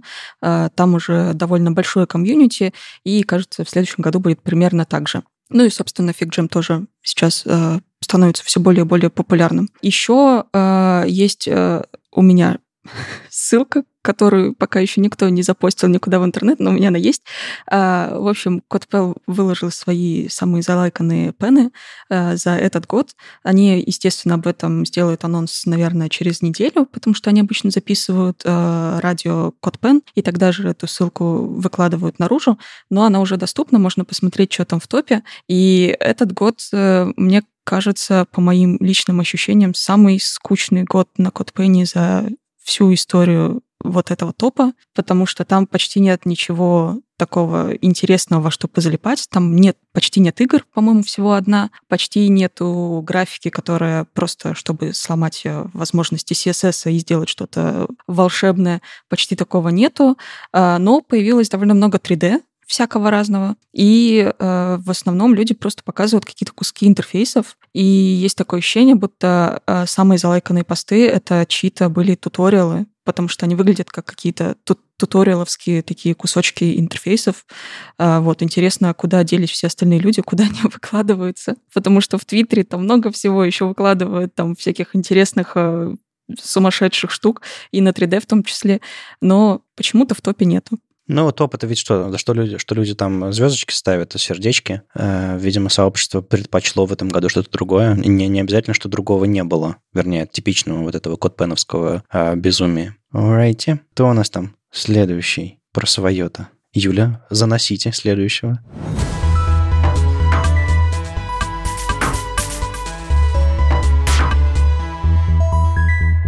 Андрей, расскажи, как у тебя дела? Последний раз, и, по-моему, последний раз за эти несколько лет я тебя видела в начале этого года.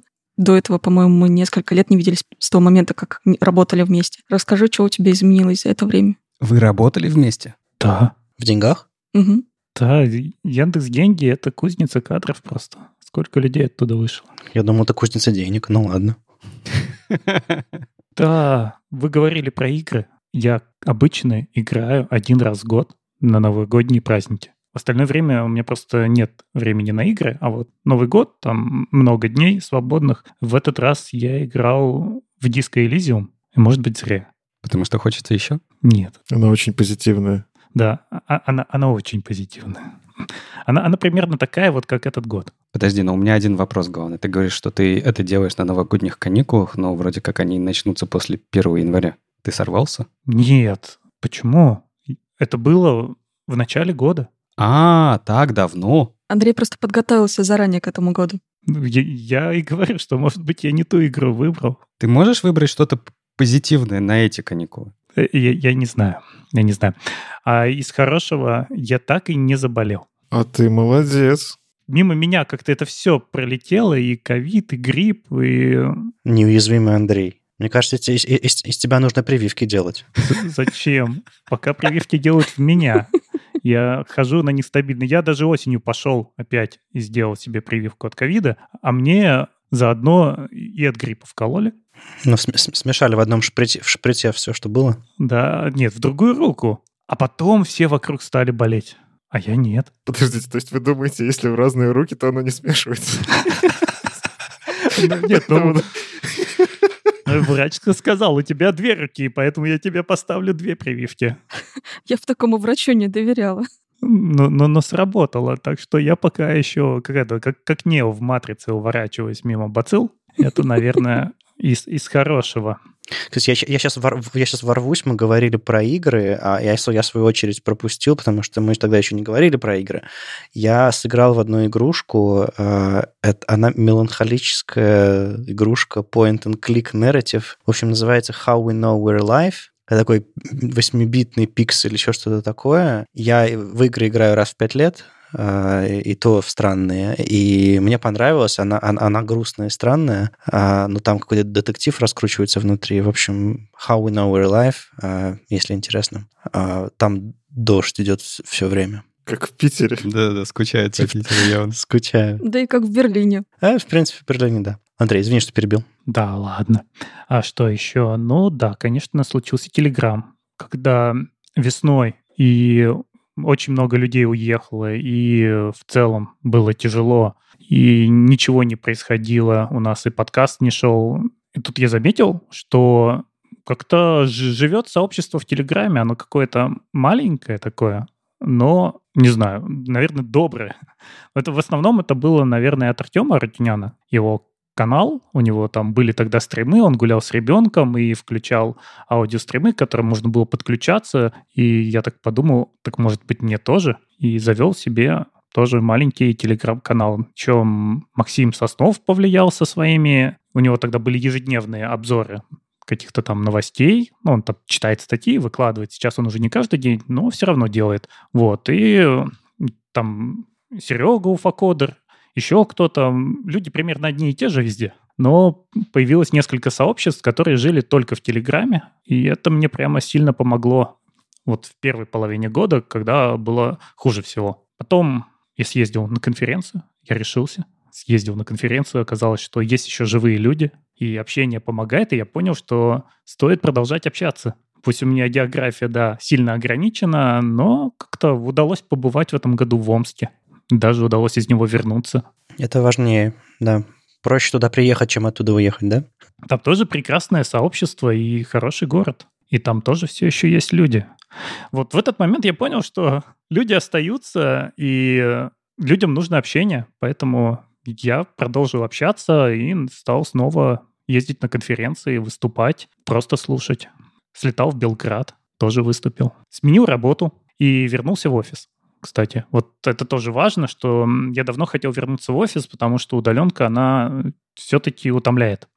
Здесь э, как раз вот, возможно, то, про что говорил Леша, что кажется, что вот все браузеры что-то взяли и доделали. И многие говорят о том, что произошла такая вещь, что не просела у нас производительность, но исчезли новые идеи. Потому что мы не варимся в одном котле, мы сидим у себя там по домам и пилим, пилим эти задачи, вот там в 10 утра садимся, в 10 вечера отходим от компьютера, но за счет того, что мы все разделены, у нас не возникают новые идеи. Возможно, это причина, почему все так резко взяли и дотащили, и Safari так хорошо закрыл все баги, а нового не появилось. Вот посмотрите на iOS. Вот несколько версий подряд, и iOS, и iPhone, они все абсолютно одинаковые выходят. Идей нет. Последние года три. Ну, может быть, они что-то готовят, что-то грандиозное в следующем году. Но это не только у них. Многие говорят о том, что когда все разделились, то пропали идеи. Подожди, есть, есть же даже книжка про, в принципе, про как это, цикл инноваций, да, что есть инновационные скачки, которые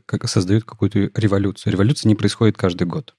Такого, ну, по крайней мере, история человечества вроде, вроде как не знает, да, то есть есть какое-то вот большое изменение, а потом медленные эволюционные изменения внутри этого большого изменения. И через какое-то количество лет, по-разному, да, в зависимости от скорости технологической, да, а, происходит снова какое-то большое революционное изменение. Мне кажется, мы просто вот прямо сейчас находимся в моменте, когда у нас э, происходят только такие эволюционные медленные изменения, да, и правда ничего супер крутого нового мы не видим, но на самом деле, если там брать большой кусочек, например, возьмешь там два или три года, откати себе, например, трехлетнюю, не знаю, iOS, macOS, Chrome, и ты на самом деле поймешь, сколько мелочей которые ты не замечаешь, конечно же, каждый день, было сделано. Но на самом деле это настолько маленькие мелочи, что люди до сих пор не обновляют macOS, то есть сидят там на Maverick, на Sur, и им хватает.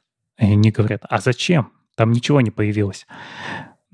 И я, я про то, что вот и конференции офлайновые, и работа офлайновая, она важна в тем, что когда мы собираемся вместе, у нас начинают долетать идеи с разных сторон, так мы не думаем про какую-то одну свою задачу, обсуждаем одну свою задачу, а тут рядом еще кто-то что-то сказал, оно до нас долетело, и у нас мозг туда еще сработал, оно где-то отложилось в коробочку, или мы такие, о, а я могу это применить в своей работе. Вот поэтому очень важен офлайн. И поэтому я надеюсь, что, несмотря на то, что вот сейчас у нас снова грипп какой-то пошел, что ничего не закроется, что конференции будут, и это даст следующий толчок, когда мы сможем куда-то дальше двинуться, потому что вот я сейчас хожу в офис, и мне стало намного легче. Я хотел проехаться как раз на, по, по, по этому офису, насколько часто ты туда ходишь, и, и всем еще перекинуть этот вопрос, э, как у вас там гибридный, э, постоянный или ремоут и все остальное?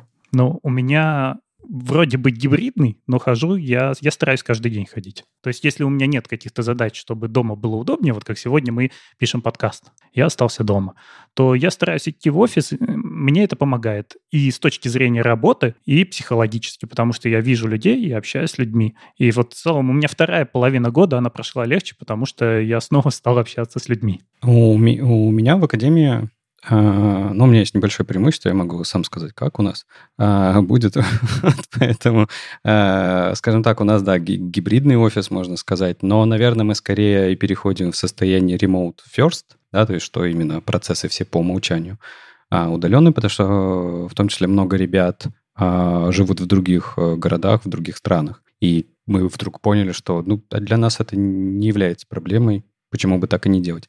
Но те, кто э, находится э, недалеко от офиса, они могут туда приезжать, он открыт для всех, и, в принципе, каждая команда, каждый человек может для себя сам решать. Но вот такой вот обязаловки, ну, слушайте, давайте честно, по обязаловке в академии ходить в офис никогда и не было. Поэтому, можно сказать, а мы примерно в таком состоянии остались. А лайвы на, на, на курсах все еще из студии? Да, есть студии, но мы, в принципе, э, этот год нас заставил поэкспериментировать с этим в том числе, поэтому э, мы, в принципе, умеем уже лайвы делать не только из студии, да, чуть хуже, возможно, картинка, какое-то качество, а, но зато есть э, другие возможности делать это более гибко. А у нас вообще нет офисов, в, в принципе, как сущности. Их нету. GitLab же. Да, поэтому у нас э, асинхронный асинхронный тип работы, наверное, так это по-русски сказать. Ну, в общем, у меня команда вообще по миру везде разбросана. А, кто-то в Америке, кто-то в Австралии, кто-то на моем континенте, и мы можем хотя бы как-то состыковаться.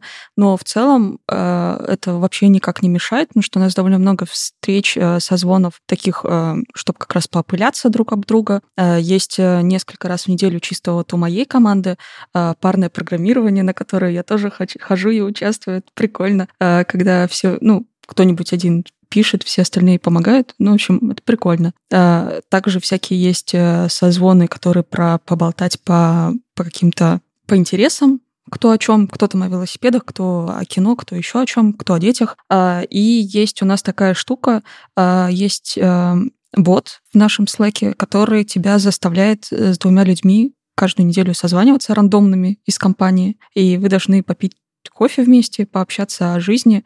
И сначала я очень скептически к этому относилась, и вообще было так, типа, блин, какой-то вообще левый человек, с кем-то там общаться надо. Это странно. А сейчас уже вот по прошествии какого-то времени так, наоборот, прикольно узнать, во-первых, человек из другой страны, вообще из другой культуры, из другого проекта, а может вообще это кто-то, кто занимается даже не разработкой, а чем-то там, не знаю, продажами. Я такой, когда бы я еще в офисе, пошла бы и у кулера, постояла, поболтала с кем-нибудь из продаж. Ну, навряд ли. Скорее всего, кто-то был бы около моей команды. Вот, так что довольно прикольно справляемся с полной удаленкой. Я правильно услышал, Юль, ты сказала поопыляться? Угу. А, ну, просто для меня тоже новое слово. Я, я себе записал, чтобы в лексикон как бы на 23-й год тоже расширить его. Но это же перекрестное опыление. Потеряться брюшками, крылышками, Никогда не слышал, чтобы э, про это говорили с точки зрения ремоут-офиса, синхронной работы, поопыляться друг от друга, но теперь я буду. Это, собственно, то, чем мы занимаемся каждую субботу. А, ну да, кстати. Никита, как ты опыляешься об кого-нибудь? Ну, вопрос интересный. Давай я его оставлю при себе. А, не, ну, меня как бы в этом году случилось так, что я стал руководителем службы. То есть если раньше у меня было там техлиство какое-то или просто как разработчик был, а сейчас я как менеджер, черт побери. Я редко код трогаю, к сожалению, и прям очень кайфую, когда можно к докладу хотя бы демки пособирать. Хотя, на самом деле, нет. Когда надо было, я там код все-таки ручонки свои запустил и покодил, и в продакшн продукты попадали. В общем, я тут один в Минске из команды. А, точнее, когда год начался, точно был один. А, есть еще один человек, э, но он в офис не ходит, поэтому мне тоже нет особо смысла ходить в офис. Как бы есть из других команд ребята, но как бы нету поводов коммуницировать, да, и опыляться там об ML-щиков, когда у нас нет ML, ну, такое непонятная история. Поэтому я по большей части работаю из дома. Собственно, мой рабочий кабинет. Он выглядит очень рабочим, у меня тут барабаны, фортепиано и все такое. Но зато я на созвонах классно выгляжу, потому что у меня есть вот эта камера э, неплохая. Ну, в общем, я привык к тому, что работать из дома, и привык к тому, что, опять же, из-за того, что я руководитель, у меня по факту рабочий день 24 часа в сутки. Типа, если надо, к счастью, такое было буквально пару раз, но, типа, если надо, то после полуночи тоже надо иногда работать потому что ты несешь ответственность за какие-то сервисы. Но, с другой стороны, я в том числе как... Э, я хочу сделать себя ненужным человеком, то есть если все работает без меня, значит, я работу делаю правильно. Вот, и то есть моя работа по факту уже дальше улучшать процессы. Но по факту, если меня нет и все работает, это значит, я все сделал неплохо. Вот. Мне нравится такая история. Короче, ну, интересный новый опыт, но мне для этого не нужно ходить в офис. Мне как раз-таки... Я скорее езжу в командировки. А, Москва, Питер, Екатеринбург, э, вот, просто чтобы иногда увидеться с ребятами, сходить по тимбилдиться. И да, мы выяснили для себя, я вот все-таки соглашусь с Андреем, что перекрестное вот это опыление, когда вы рядышком сидите и есть какие-то идеи, мы иногда просто действительно собирались специально для того, чтобы быстрее какие-то проекты шли. Когда ты сидишь в одном кабинете, у вас реально гораздо быстрее все идет, эффективнее и круче. Мы так просто успели сделать там за неделю больше, чем за месяц до этого. Была и такая история. Но мы как человеки научились за всю нашу жизнь именно вот такому, такому способу коммуникации. Мы более эффективны в нем, в офлайновом. Но мы сейчас, у нас есть опыт э, онлайновой коммуникации, мы тоже через, можем, можем комбинировать и воспользоваться вот этим новым опытом. Возможно, в какой-то момент все поменяется. Когда-то у нас э, он, онлайн был какое-то исключение, сейчас это вполне себе норма. А вот что интересно, у меня тоже вся команда, она где-то распределена по миру сейчас. И я сижу в кабинете с ML-щиками, и мне жутко интересно. Окей, okay. у меня нет в кабинете ML-щиков. Надо, надо, надо, надо где-нибудь найти, потому что у всех есть ML-щики, а у меня нет. Может, может быть, я просто не знаю, где они.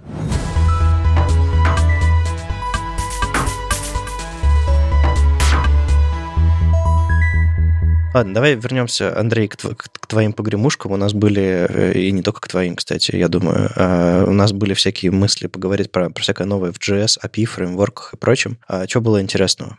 Знаешь, вот в JS, кажется, ничего такого прям не запомнилось, чтобы что-то пригремело именно в API. Хотя, опять же, первая половина года для меня прямо выпала. Но, но кажется, нет. Самое интересное это то, что у нас в конце 2021 года появился ремикс, и активно его потом пиарили, они начали там как-то бодаться с Next, потом ближе к осени у нас появился Next 13, и вот здесь у всех уже полыхнуло, что 13 Next, он как-то очень сильно сращивается с React, и, кажется, становится такой вот базовый новый React со всеми их там саспенсами, все, что они там пытаются сделать, и это все прорастает куда-то в Next, и они там еще патчат фетчи, и все это очень непонятно, куда повернется, и все стали обсуждать, что кажется, что вообще непонятно, куда идет React, потому что вот сейчас очень многие уходят на, уходят на тот же Solid.js, всем хочется какой-то реактивности, все много говорят в этом году о том, что в React нет реактивности, и что такое реактивность, и что нам нужны реактивные примитивы,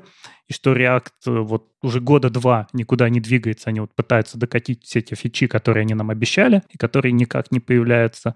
Вот, кажется, это было самым заметным обсуждением, если мы говорим о фреймворках. Там же, опять же, вместе с Next еще выкатили турбопак и турборипа, вот эти все Версел напокупал себе людей, затащил в команду, и они прям активно-активно это делают, и к ним даже перешел человек из React. Опять же, вот все такие нет, они отвечают, React это отдельно, и Next это отдельно. Но человек из React уходит в Next и начинает патчить там React, патчить те самые вот у них же есть эти секретные поля, которые называются «не трогайте эти поля, а то вы будете уволены». Видимо, он так и попал в Next? Его просто уволили? Все, в общем, там как-то очень непонятно, что у нас происходит с React и куда это дальше двинется. Еще из интересного, что у нас появился бан в этом году, который булочка, который более быстрая нода, и у нас уже теперь три игрока. Но понятно, что два больших — это нода и Дина. Дина тоже хорошо подрос, и вроде бы активно уже используется. И вот новичок бан, который показывает хорошую скорость.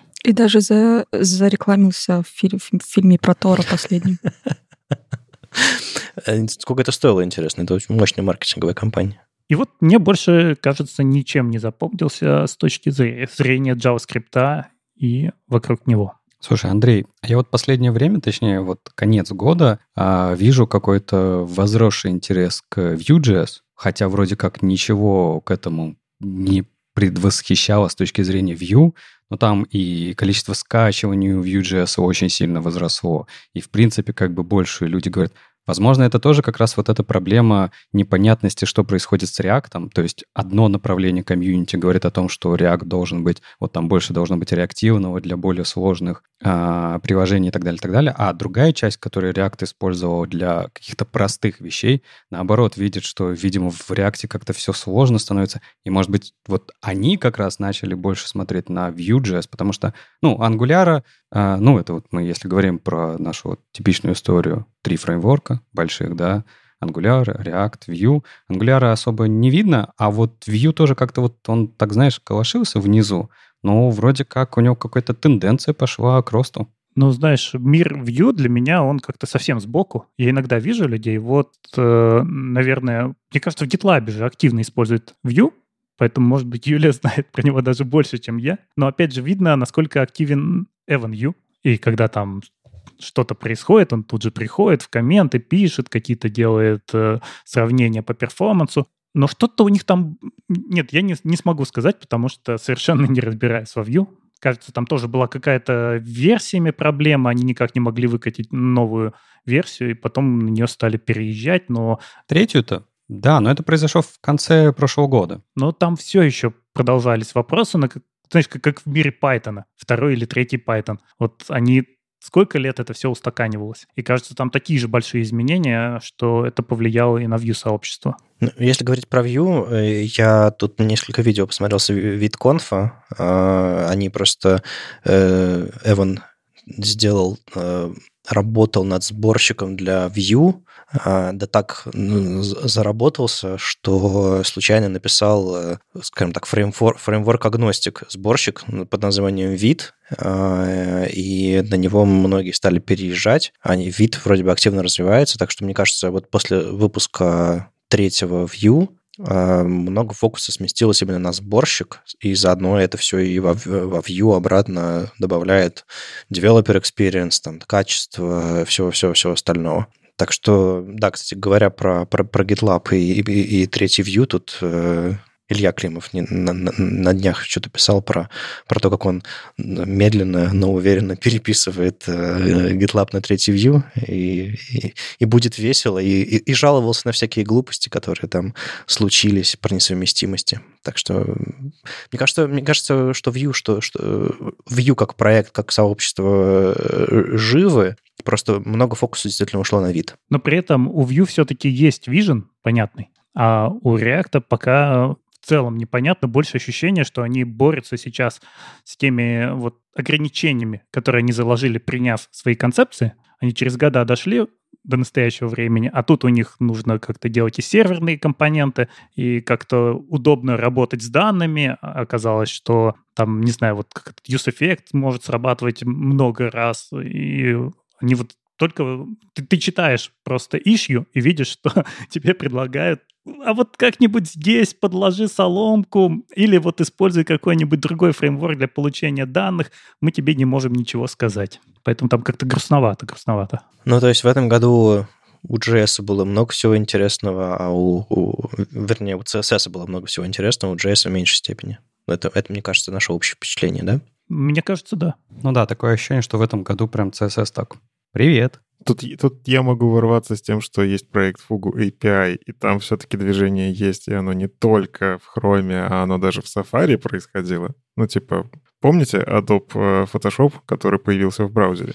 Ну, кстати, да, что-то было. Ну, это, мне кажется, прошлогодние новости. Ну, это конец прошлого года, да, но по факту история движется дальше туда же. Ну, типа, Fugu внедряется, просто мы не обращаем на это так сильно внимания, потому что многие вещи очень специфичные, типа там улучшение нативной файловой системы, которая доступна из э, браузера, там всевозможные штуки для подключения к веб-Bluetooth какой-то новой версии.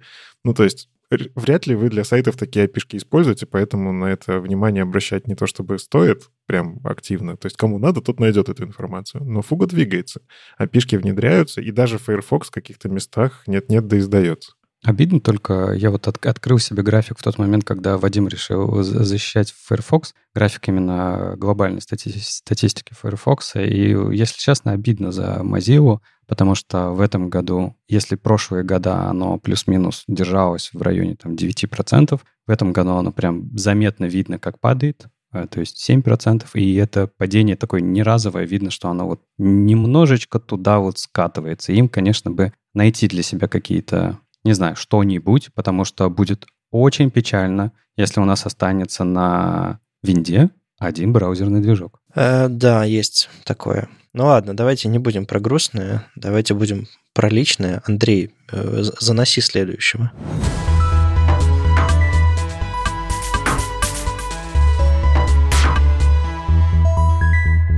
Леша, я тогда передаю эстафету тебе. О, спасибо, Андрей. Ты у нас в этом году активен, Поэтому рассказывай. Это все витамины.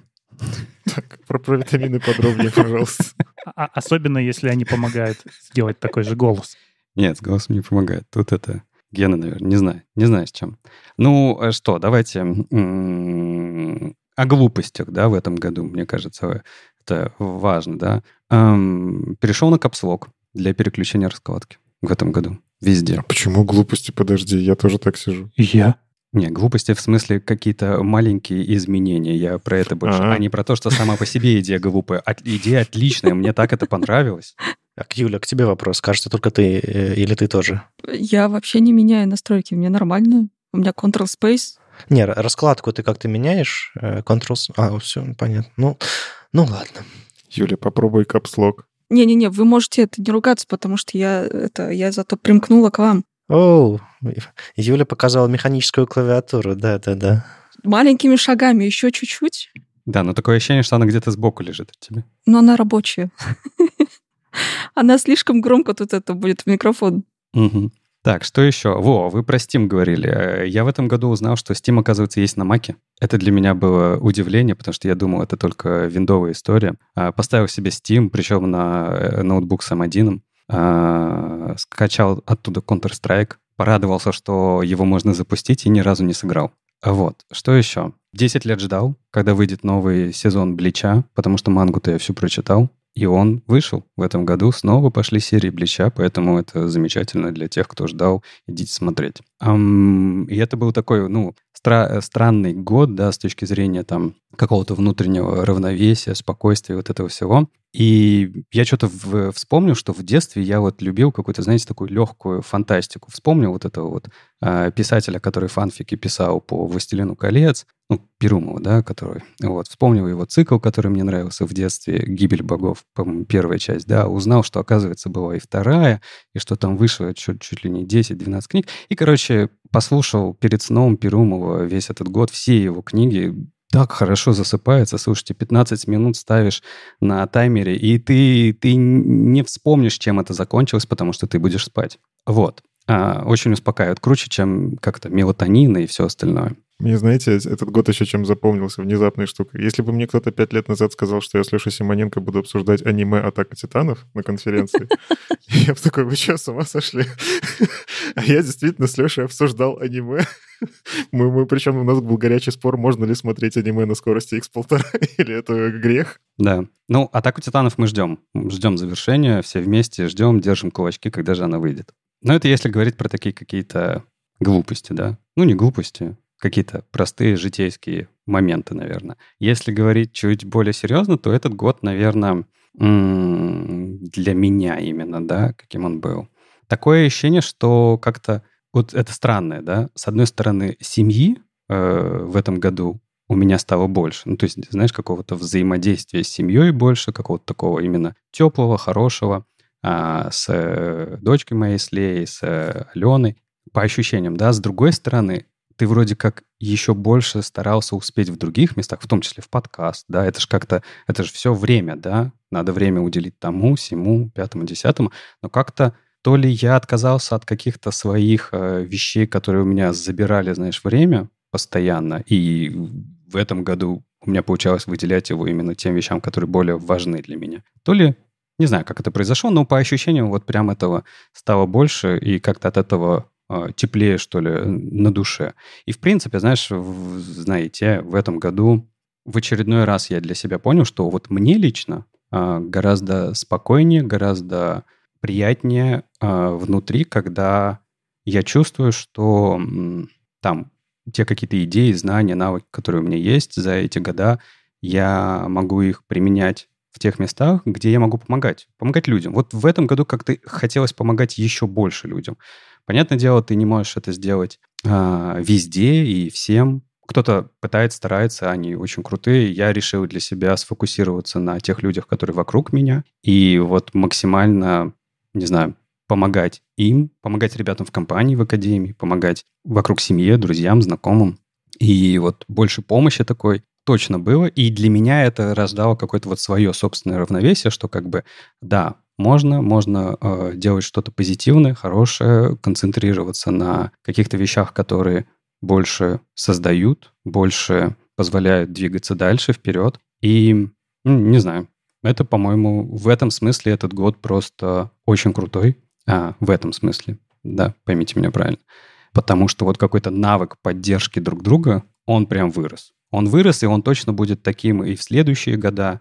А, то есть это вот то, что останется вместе с нами. Поэтому вот если лично и серьезно так глубоко, то этот год очень про равновесие внутреннее, когда все вокруг переживают, нервничают и беспокоятся, хочется прийти и дать им какого-то вот э, основы. Основы, за которые они могут зацепиться, они чувствуют, что они падают вниз. А Это важно.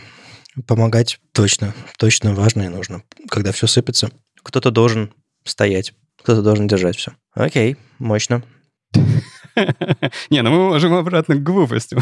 Я могу и так. Э, Да не, нет, хорошо. Мне кажется, э, про серьезное тоже, тоже важно говорить, э, потому что как бы, чтобы у людей возникало правильное э, впечатление о том, что нас на самом деле там тревожит, что, что у нас на самом деле в жизни происходит, чтобы не было эффекта Инстаграма, что ты ты постоянно в, от- в отпуске на, на солнечном берегу. Нет, все, все, все сложнее и многограннее, че- че- чем, чем то, что ты выкладываешь. Вот мы здесь тоже добавим немножко. Может быть, не знаю, люди, которые слушали нас весь год, э, думают, что мы исключительно фронтендом живем и исключительно фронтендом интересуемся. И все, что у, на- у нас... Нет, все, все совсем по-другому. Просто мы, мы собираемся об этом поговорить.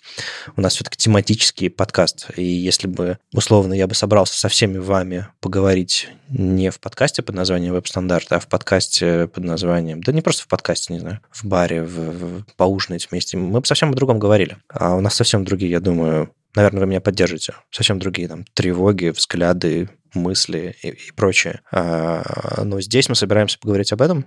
И мне кажется, важно было об этом сказать, что мы пытаемся фокусироваться ну, хоть на какой-то стабильности, на какой-то ам, на какой-то теме, которая всем нам профессионально нужна, важна, и которая нам интересна, и как, какая-то отдушина. Ну да, мы уже об этом говорили, когда перезапускались. Хотелось повторить.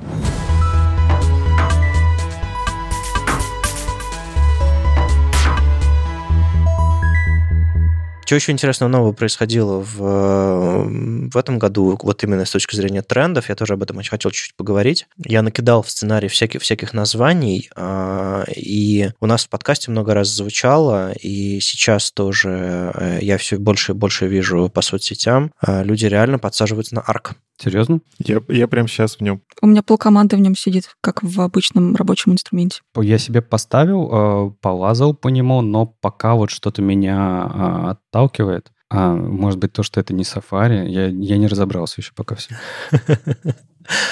А п- что, он слишком часто обновляется, да? Я, ну, вообще, кстати, да. Он, вот я как не зайду, он все время делает вот этот попапчик э, внизу слева, да, типа, я, кстати, это обновился, перезагрузи меня. Ужасно, ужасно, ужасно. Редко ты заходишь, они по выходным обновляются. Раз в неделю всего. В смысле раз в неделю? Что мне там делать раз в неделю, если это не Safari? Ну, не, Леша еще не перешел на арк, просто я тоже, э, я тоже пару-тройку э, инвайтов дал людям вокруг. Да, больше как-то и не пригодилось. Ну, прям, прям людей, которых я читаю там в Твиттере, в Мастодоне, прям очень-очень-очень много. Ну, ладно. А вы, как вы думаете, это все, не знаю, на первые полгода он будет такой классный, они за год соберут себе, не знаю, публику, а потом включат подписку, или как думаете вообще, в какую сторону все это уйдет? Ну, там точно появятся какие-то платные функции. В любом случае, им сейчас надо набрать аудиторию. Потом, скорее всего, они начнут ведут какие-то вещи. Ну, типа, выживать-то надо, зарплату откуда-то брать надо. А, но в целом, мне кажется, они повлияют на веб. Ну, то есть на само представление, как должен выглядеть браузер. Ну, вот это вот попытка переосмысления. Ну, как бы они не первые, кто пытаются сделать менюшку сбоку, да? Опера с этим экспериментировала, там, Вивальди настраиваемый со всех сторон. Но они первые, кто попытались это все сделать очень удобно. Ну, то есть я почему... Я вот говорю, я сейчас сижу в арке, это не значит, что я все время сижу в арке. Я в арке сижу во время записи подкаста. Это мой браузер для подкаста. Это все еще Chrome, в котором работают все фичи, я могу посмотреть демки. А, Опять же, иногда, конечно, не могу, то, что работает только в Firefox, например, приходится Firefox открывать. Но большинство демок здесь работает. И здесь есть удобные фичи по выделению текста, сохранению каких-то заметок. Вот мне, когда нужно подготовиться к подкасту, я беру, просто иду по статье и прям сохраняю вещи, которые я хочу обратить внимание. Можно для этого использовать экстеншены для других браузеров, но здесь это в браузер встроено. Мне это удобно. А потом я просто беру э, целое пространство для подкаста, сношу. То есть мне все эти ссылки больше не нужны. Я просто беру и убираю. Ну, то есть это вот для меня мое применение, и они переосмыслили вот то, как я могу пользоваться вебом. Мне действительно не нужны эти ссылки. Мне не нужен URL. Я кликаю куда-то, он куда-то перешел, у меня это табик. Зачем мне эти урлы? Ну, иногда нужно там в сценарий вставить, да?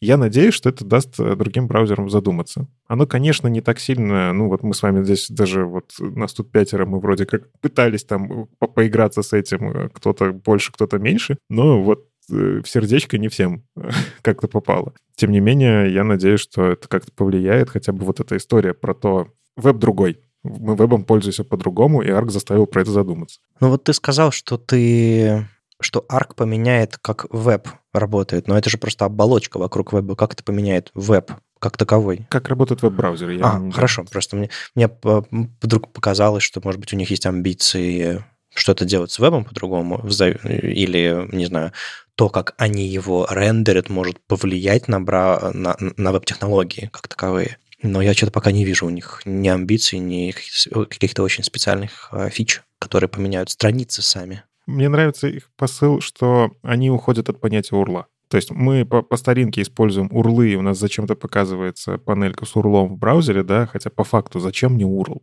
Мне нужно перейти по какой, на какую-то страницу. Это просто материал. Я, у меня ощущение, что я живу в будущем, потому что в Safari у меня нет этой панельки э, никогда, и я давно уже к этому привык реально сначала была ломка, ты такой, типа, блин, ну ты же наводишь и должен видеть URL. А потом ломка ушла, и ты такой, да нет, не нужен тебе URL. И все нормально. И, возможно, просто давайте я вам всем посоветую. Ребят, попробуйте в 2023 году такой браузер Safari. Он неплох. Особенно на Windows классно запускается. Ну, тут я ничего вам посоветовать не могу, да. Ну, кстати, я на Arc Safari перешла, так что я я, я понимаю твою любовь к Safari. Это, правда, хороший браузер. Но yeah. Arc как-то больше в, душу запал. И мне очень нравится, на самом деле, у них э, две вещи. Одна вещь, то, что они действительно пытаются стереть эту грань между браузером и всей осью. Они все дальше к этому идут. И мне кажется, они дальше еще что-то, какую-то еще одну стену сломают, что наконец-то будет восприниматься как чем-то одним целым. А, и вторая вещь — это то, что они э, явно целятся в то, чтобы э, браузер менялся менял весь вообще свой UX под то, чем ты сейчас занимаешься на странице. А, то есть они добавили вот эти вот всякие заметки, вот все, чем пользуются люди, которым нужно куда-то сохранять информацию. А, но если у тебя есть какой-то локальный сервис поднятый, у меня, например, там несколько всегда э, рабочих есть, там типа GitLab поднятый целиком, там VS Code и все остальные штуки, и у них интерфейс полностью меняется под это. То есть, если они видят, что ты с локали смотришь, какой-то сайт, то они дополнительные какие-то э, кнопочки добавляют, чтобы можно было что-то там делать. Они убирают все лишнее, что тебе здесь точно не пригодится.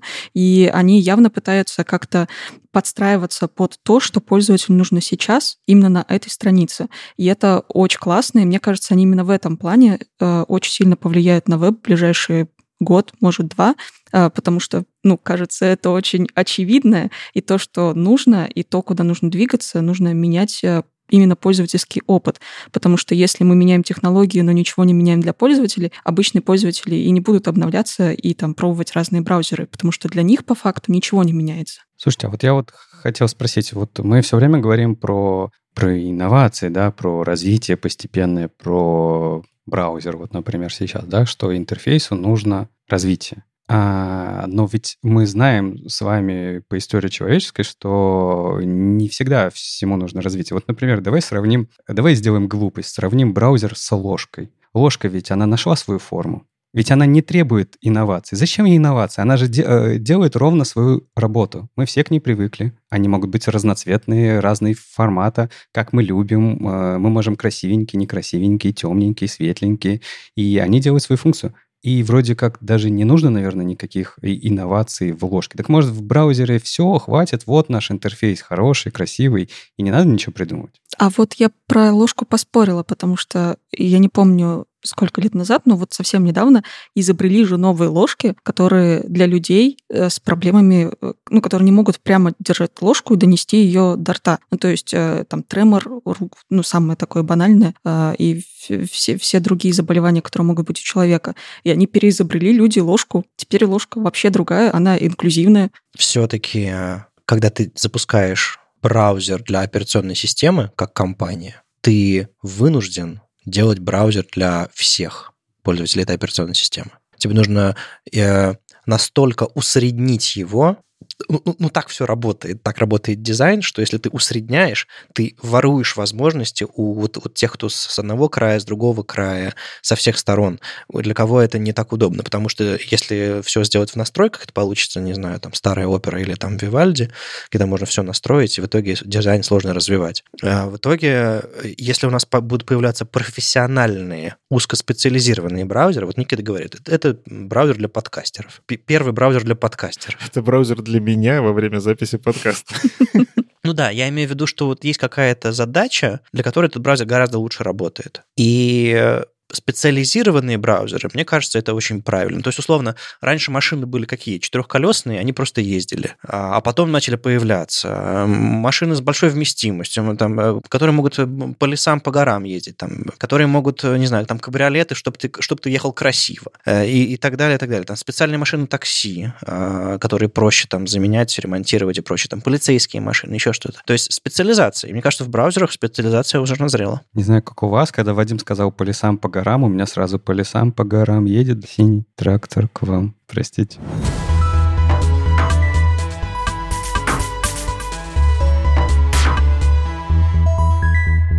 Ладно, хорош дурить. Э, давайте э, снова соберемся на секундочку и попробуем подумать, что будет в следующем году. Подожди, главный тренд-то года. Я думал, ты скажешь об этом. Это же год страшный, невероятный, в котором наконец-то вернулись рэп-батвы.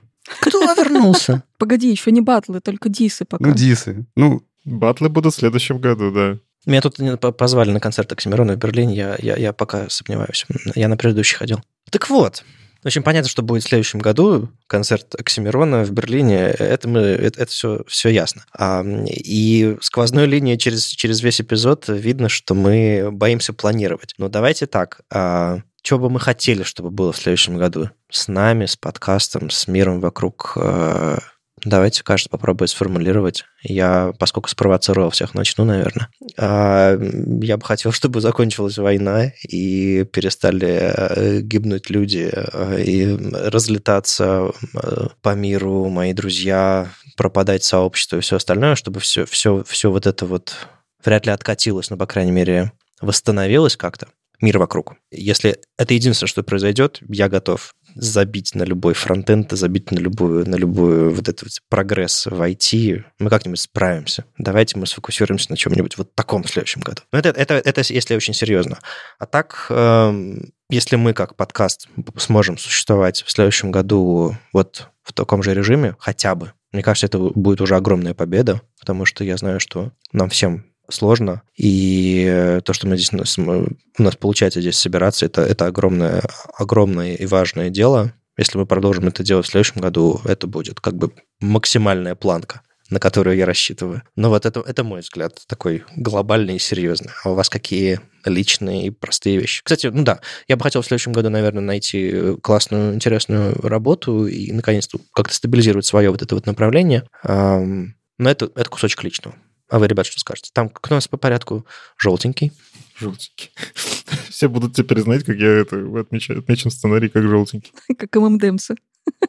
Ну, конечно, опять же, если по-серьезному, то хочется, чтобы люди в мире стали добрее. Действительно хочется, чтобы закончилась война, чтобы, чтобы как-то смысл появился в этом во всем. Но я понимаю, что в подкасте нашем смысл точно есть. Э, он действительно полезен не только нам, но и тем, кто нас слушает. Мы тут это неожиданные всплески видим на статистике, кто-то нас начинает слушать прям сильно активнее. Э, ну, в общем, мы делаем полезное дело. Я для себя как бы вот в этом году довольно четко обозначил, что я могу приносить пользу тем, что я кого-то чему-то учу. У меня есть какие-то знания, я могу ими поделиться, чтобы другие люди могли делать какие-то вещи лучше. Хотя, опять же, я э, стал чаще говорить, типа, не слушайте меня в докладе, типа, делайте свои, пожалуйста, выводы, начинайте думать головой, а не слушать то, что вам в голову вливают. А, я немножечко перепрофилируюсь с докладами, э, скорее, темлицкие. Ну, то есть я уже в этом году попробовал темлитконф, И, скорее всего, в следующем году у меня больше таких докладов станет, потому что, ну, как-то нечестно рассказывать про CSS на практике, когда я его на практике не пишу. Я могу рассказывать про какие-то теоретические вещи, там, типа Chrome DevTools, вот это вот все, потому что, ну, я действительно понимаю, как это все работает и трогаю, а вот практические вещи мне скорее больше в темлистстве. Наверное, в этом месте у меня что-то поменяется. Ну и, наверное, хочется, хочется двигаться тоже в сторону комьюнити англоязычного, потому что, ну, а почему нет? как бы знания какие-то есть, э, и я, наверное, лично для себя постараюсь тоже такие вещи, э, может быть, вернуть статьи в блог, который у меня есть англоязычный, а может быть, э, выступить тоже на какой-нибудь европейской конференции. Вот, ну, это из такого вот личного. Ну, а так, что, я все еще в Минске, и пока что буду в Минске, пока, пока мне здесь будет хоть как-то безопасно, я здесь. Кто у нас от фиолетовый? По-моему, в ММДМС нету фиолетовых. У нас есть. В нашей пачке ММДМС. А у меня тут а, прямой поезд до Гааги есть, вот, так что я надеюсь в следующем году съездить, посмотреть на самый классный батл, вот, надеюсь, что он состоится когда-нибудь. Про э, личное, ну, наверное, так же, как у Никиты, в плане, что развиваться в англоязычном сообществе, тут как бы по-другому никак плане, что в Нидерландах все говорят на английском 99% а, времени а, на работе, и все, что вокруг происходит, тоже англоязычное, так что надо встраиваться в местное сообщество, потому что застрять в своем а, вот этом 2022 в, чужом строе, э, в чужой стране не очень хочется, как на каком-нибудь Брайтон-Бич, где люди, когда переехали, так и там застряли в 90-х. Вот так же не хочу, хочу встроиться в местное сообщество, как-то развиваться развиваться.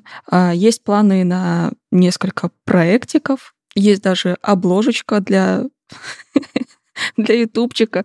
Вот, осталось только начать записывать. Вот студию уже да обустроила, так что что-то будет в следующем году. Ну, а так, да, хочу съездить в Гагу. Мифический фуллстек у нас зеленый. Как логотип ноды, видимо. Ну, планов у меня нет. Как-то они все закончились.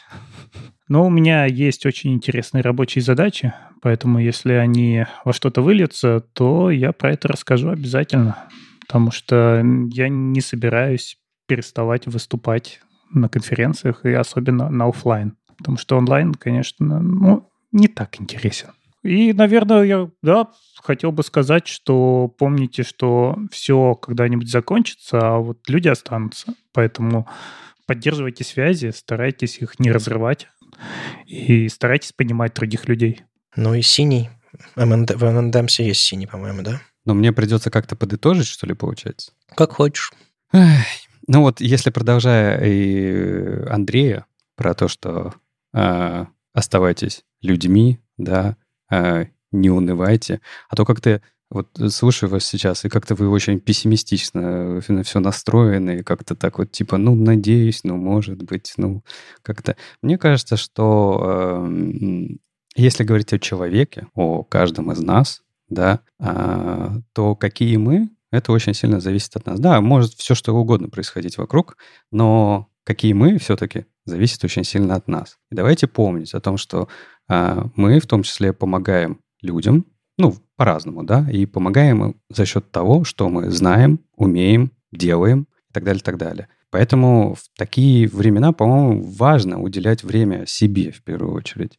И не забывать о том, что нужно растить в себе экспертизу, насмотренность, информированность, узнавать новое, оставаться такими же любознательными, если вы были любознательными. А если нет, не забыть об этом. Будьте любознательными, изучайте мир, изучайте то, что происходит. Растите в себе навыки какие-то, растите, делайте себя лучше, потому что если вы это, весь свой капитал, используете для того, чтобы помогать другим, ну так это же самое важное. Правильно Андрей сказал? Все рано или поздно заканчивается, а вот какими мы будем в тот момент, очень сильно зависит от нас сейчас с вами. Поэтому давайте не унывать и давайте стараться а, заниматься собой, чтобы делать чуть лучше этот весь мир. С наступившим вас э, Новым годом или с наступающим, в зависимости от того, как я все это смонтирую. Э, и что я знаю точно, что мы с вами в следующем году увидимся, потому что у нас следующий эпизод, 251. Надо же его записывать. А так, с вами был 350 выпуск подкаста «Веб-стандарты» и его постоянные ведущие сам по себе Вадим Макеев. Доброжелюбный бородач Никита Дубко. Дизайнер на CSS Юлия Мяцен. Мифический фуллстек Андрей Белихов. И не только менеджер Алексей Симоненко. Слушайте нас в любом приложении для подкастов или на ваших любимых платформах. Не забывайте ставить оценки, писать отзывы, это помогает нам продолжать. Ну и слушаемся в следующем году. Пока. Пока-пока. Пока. Пока. Пока.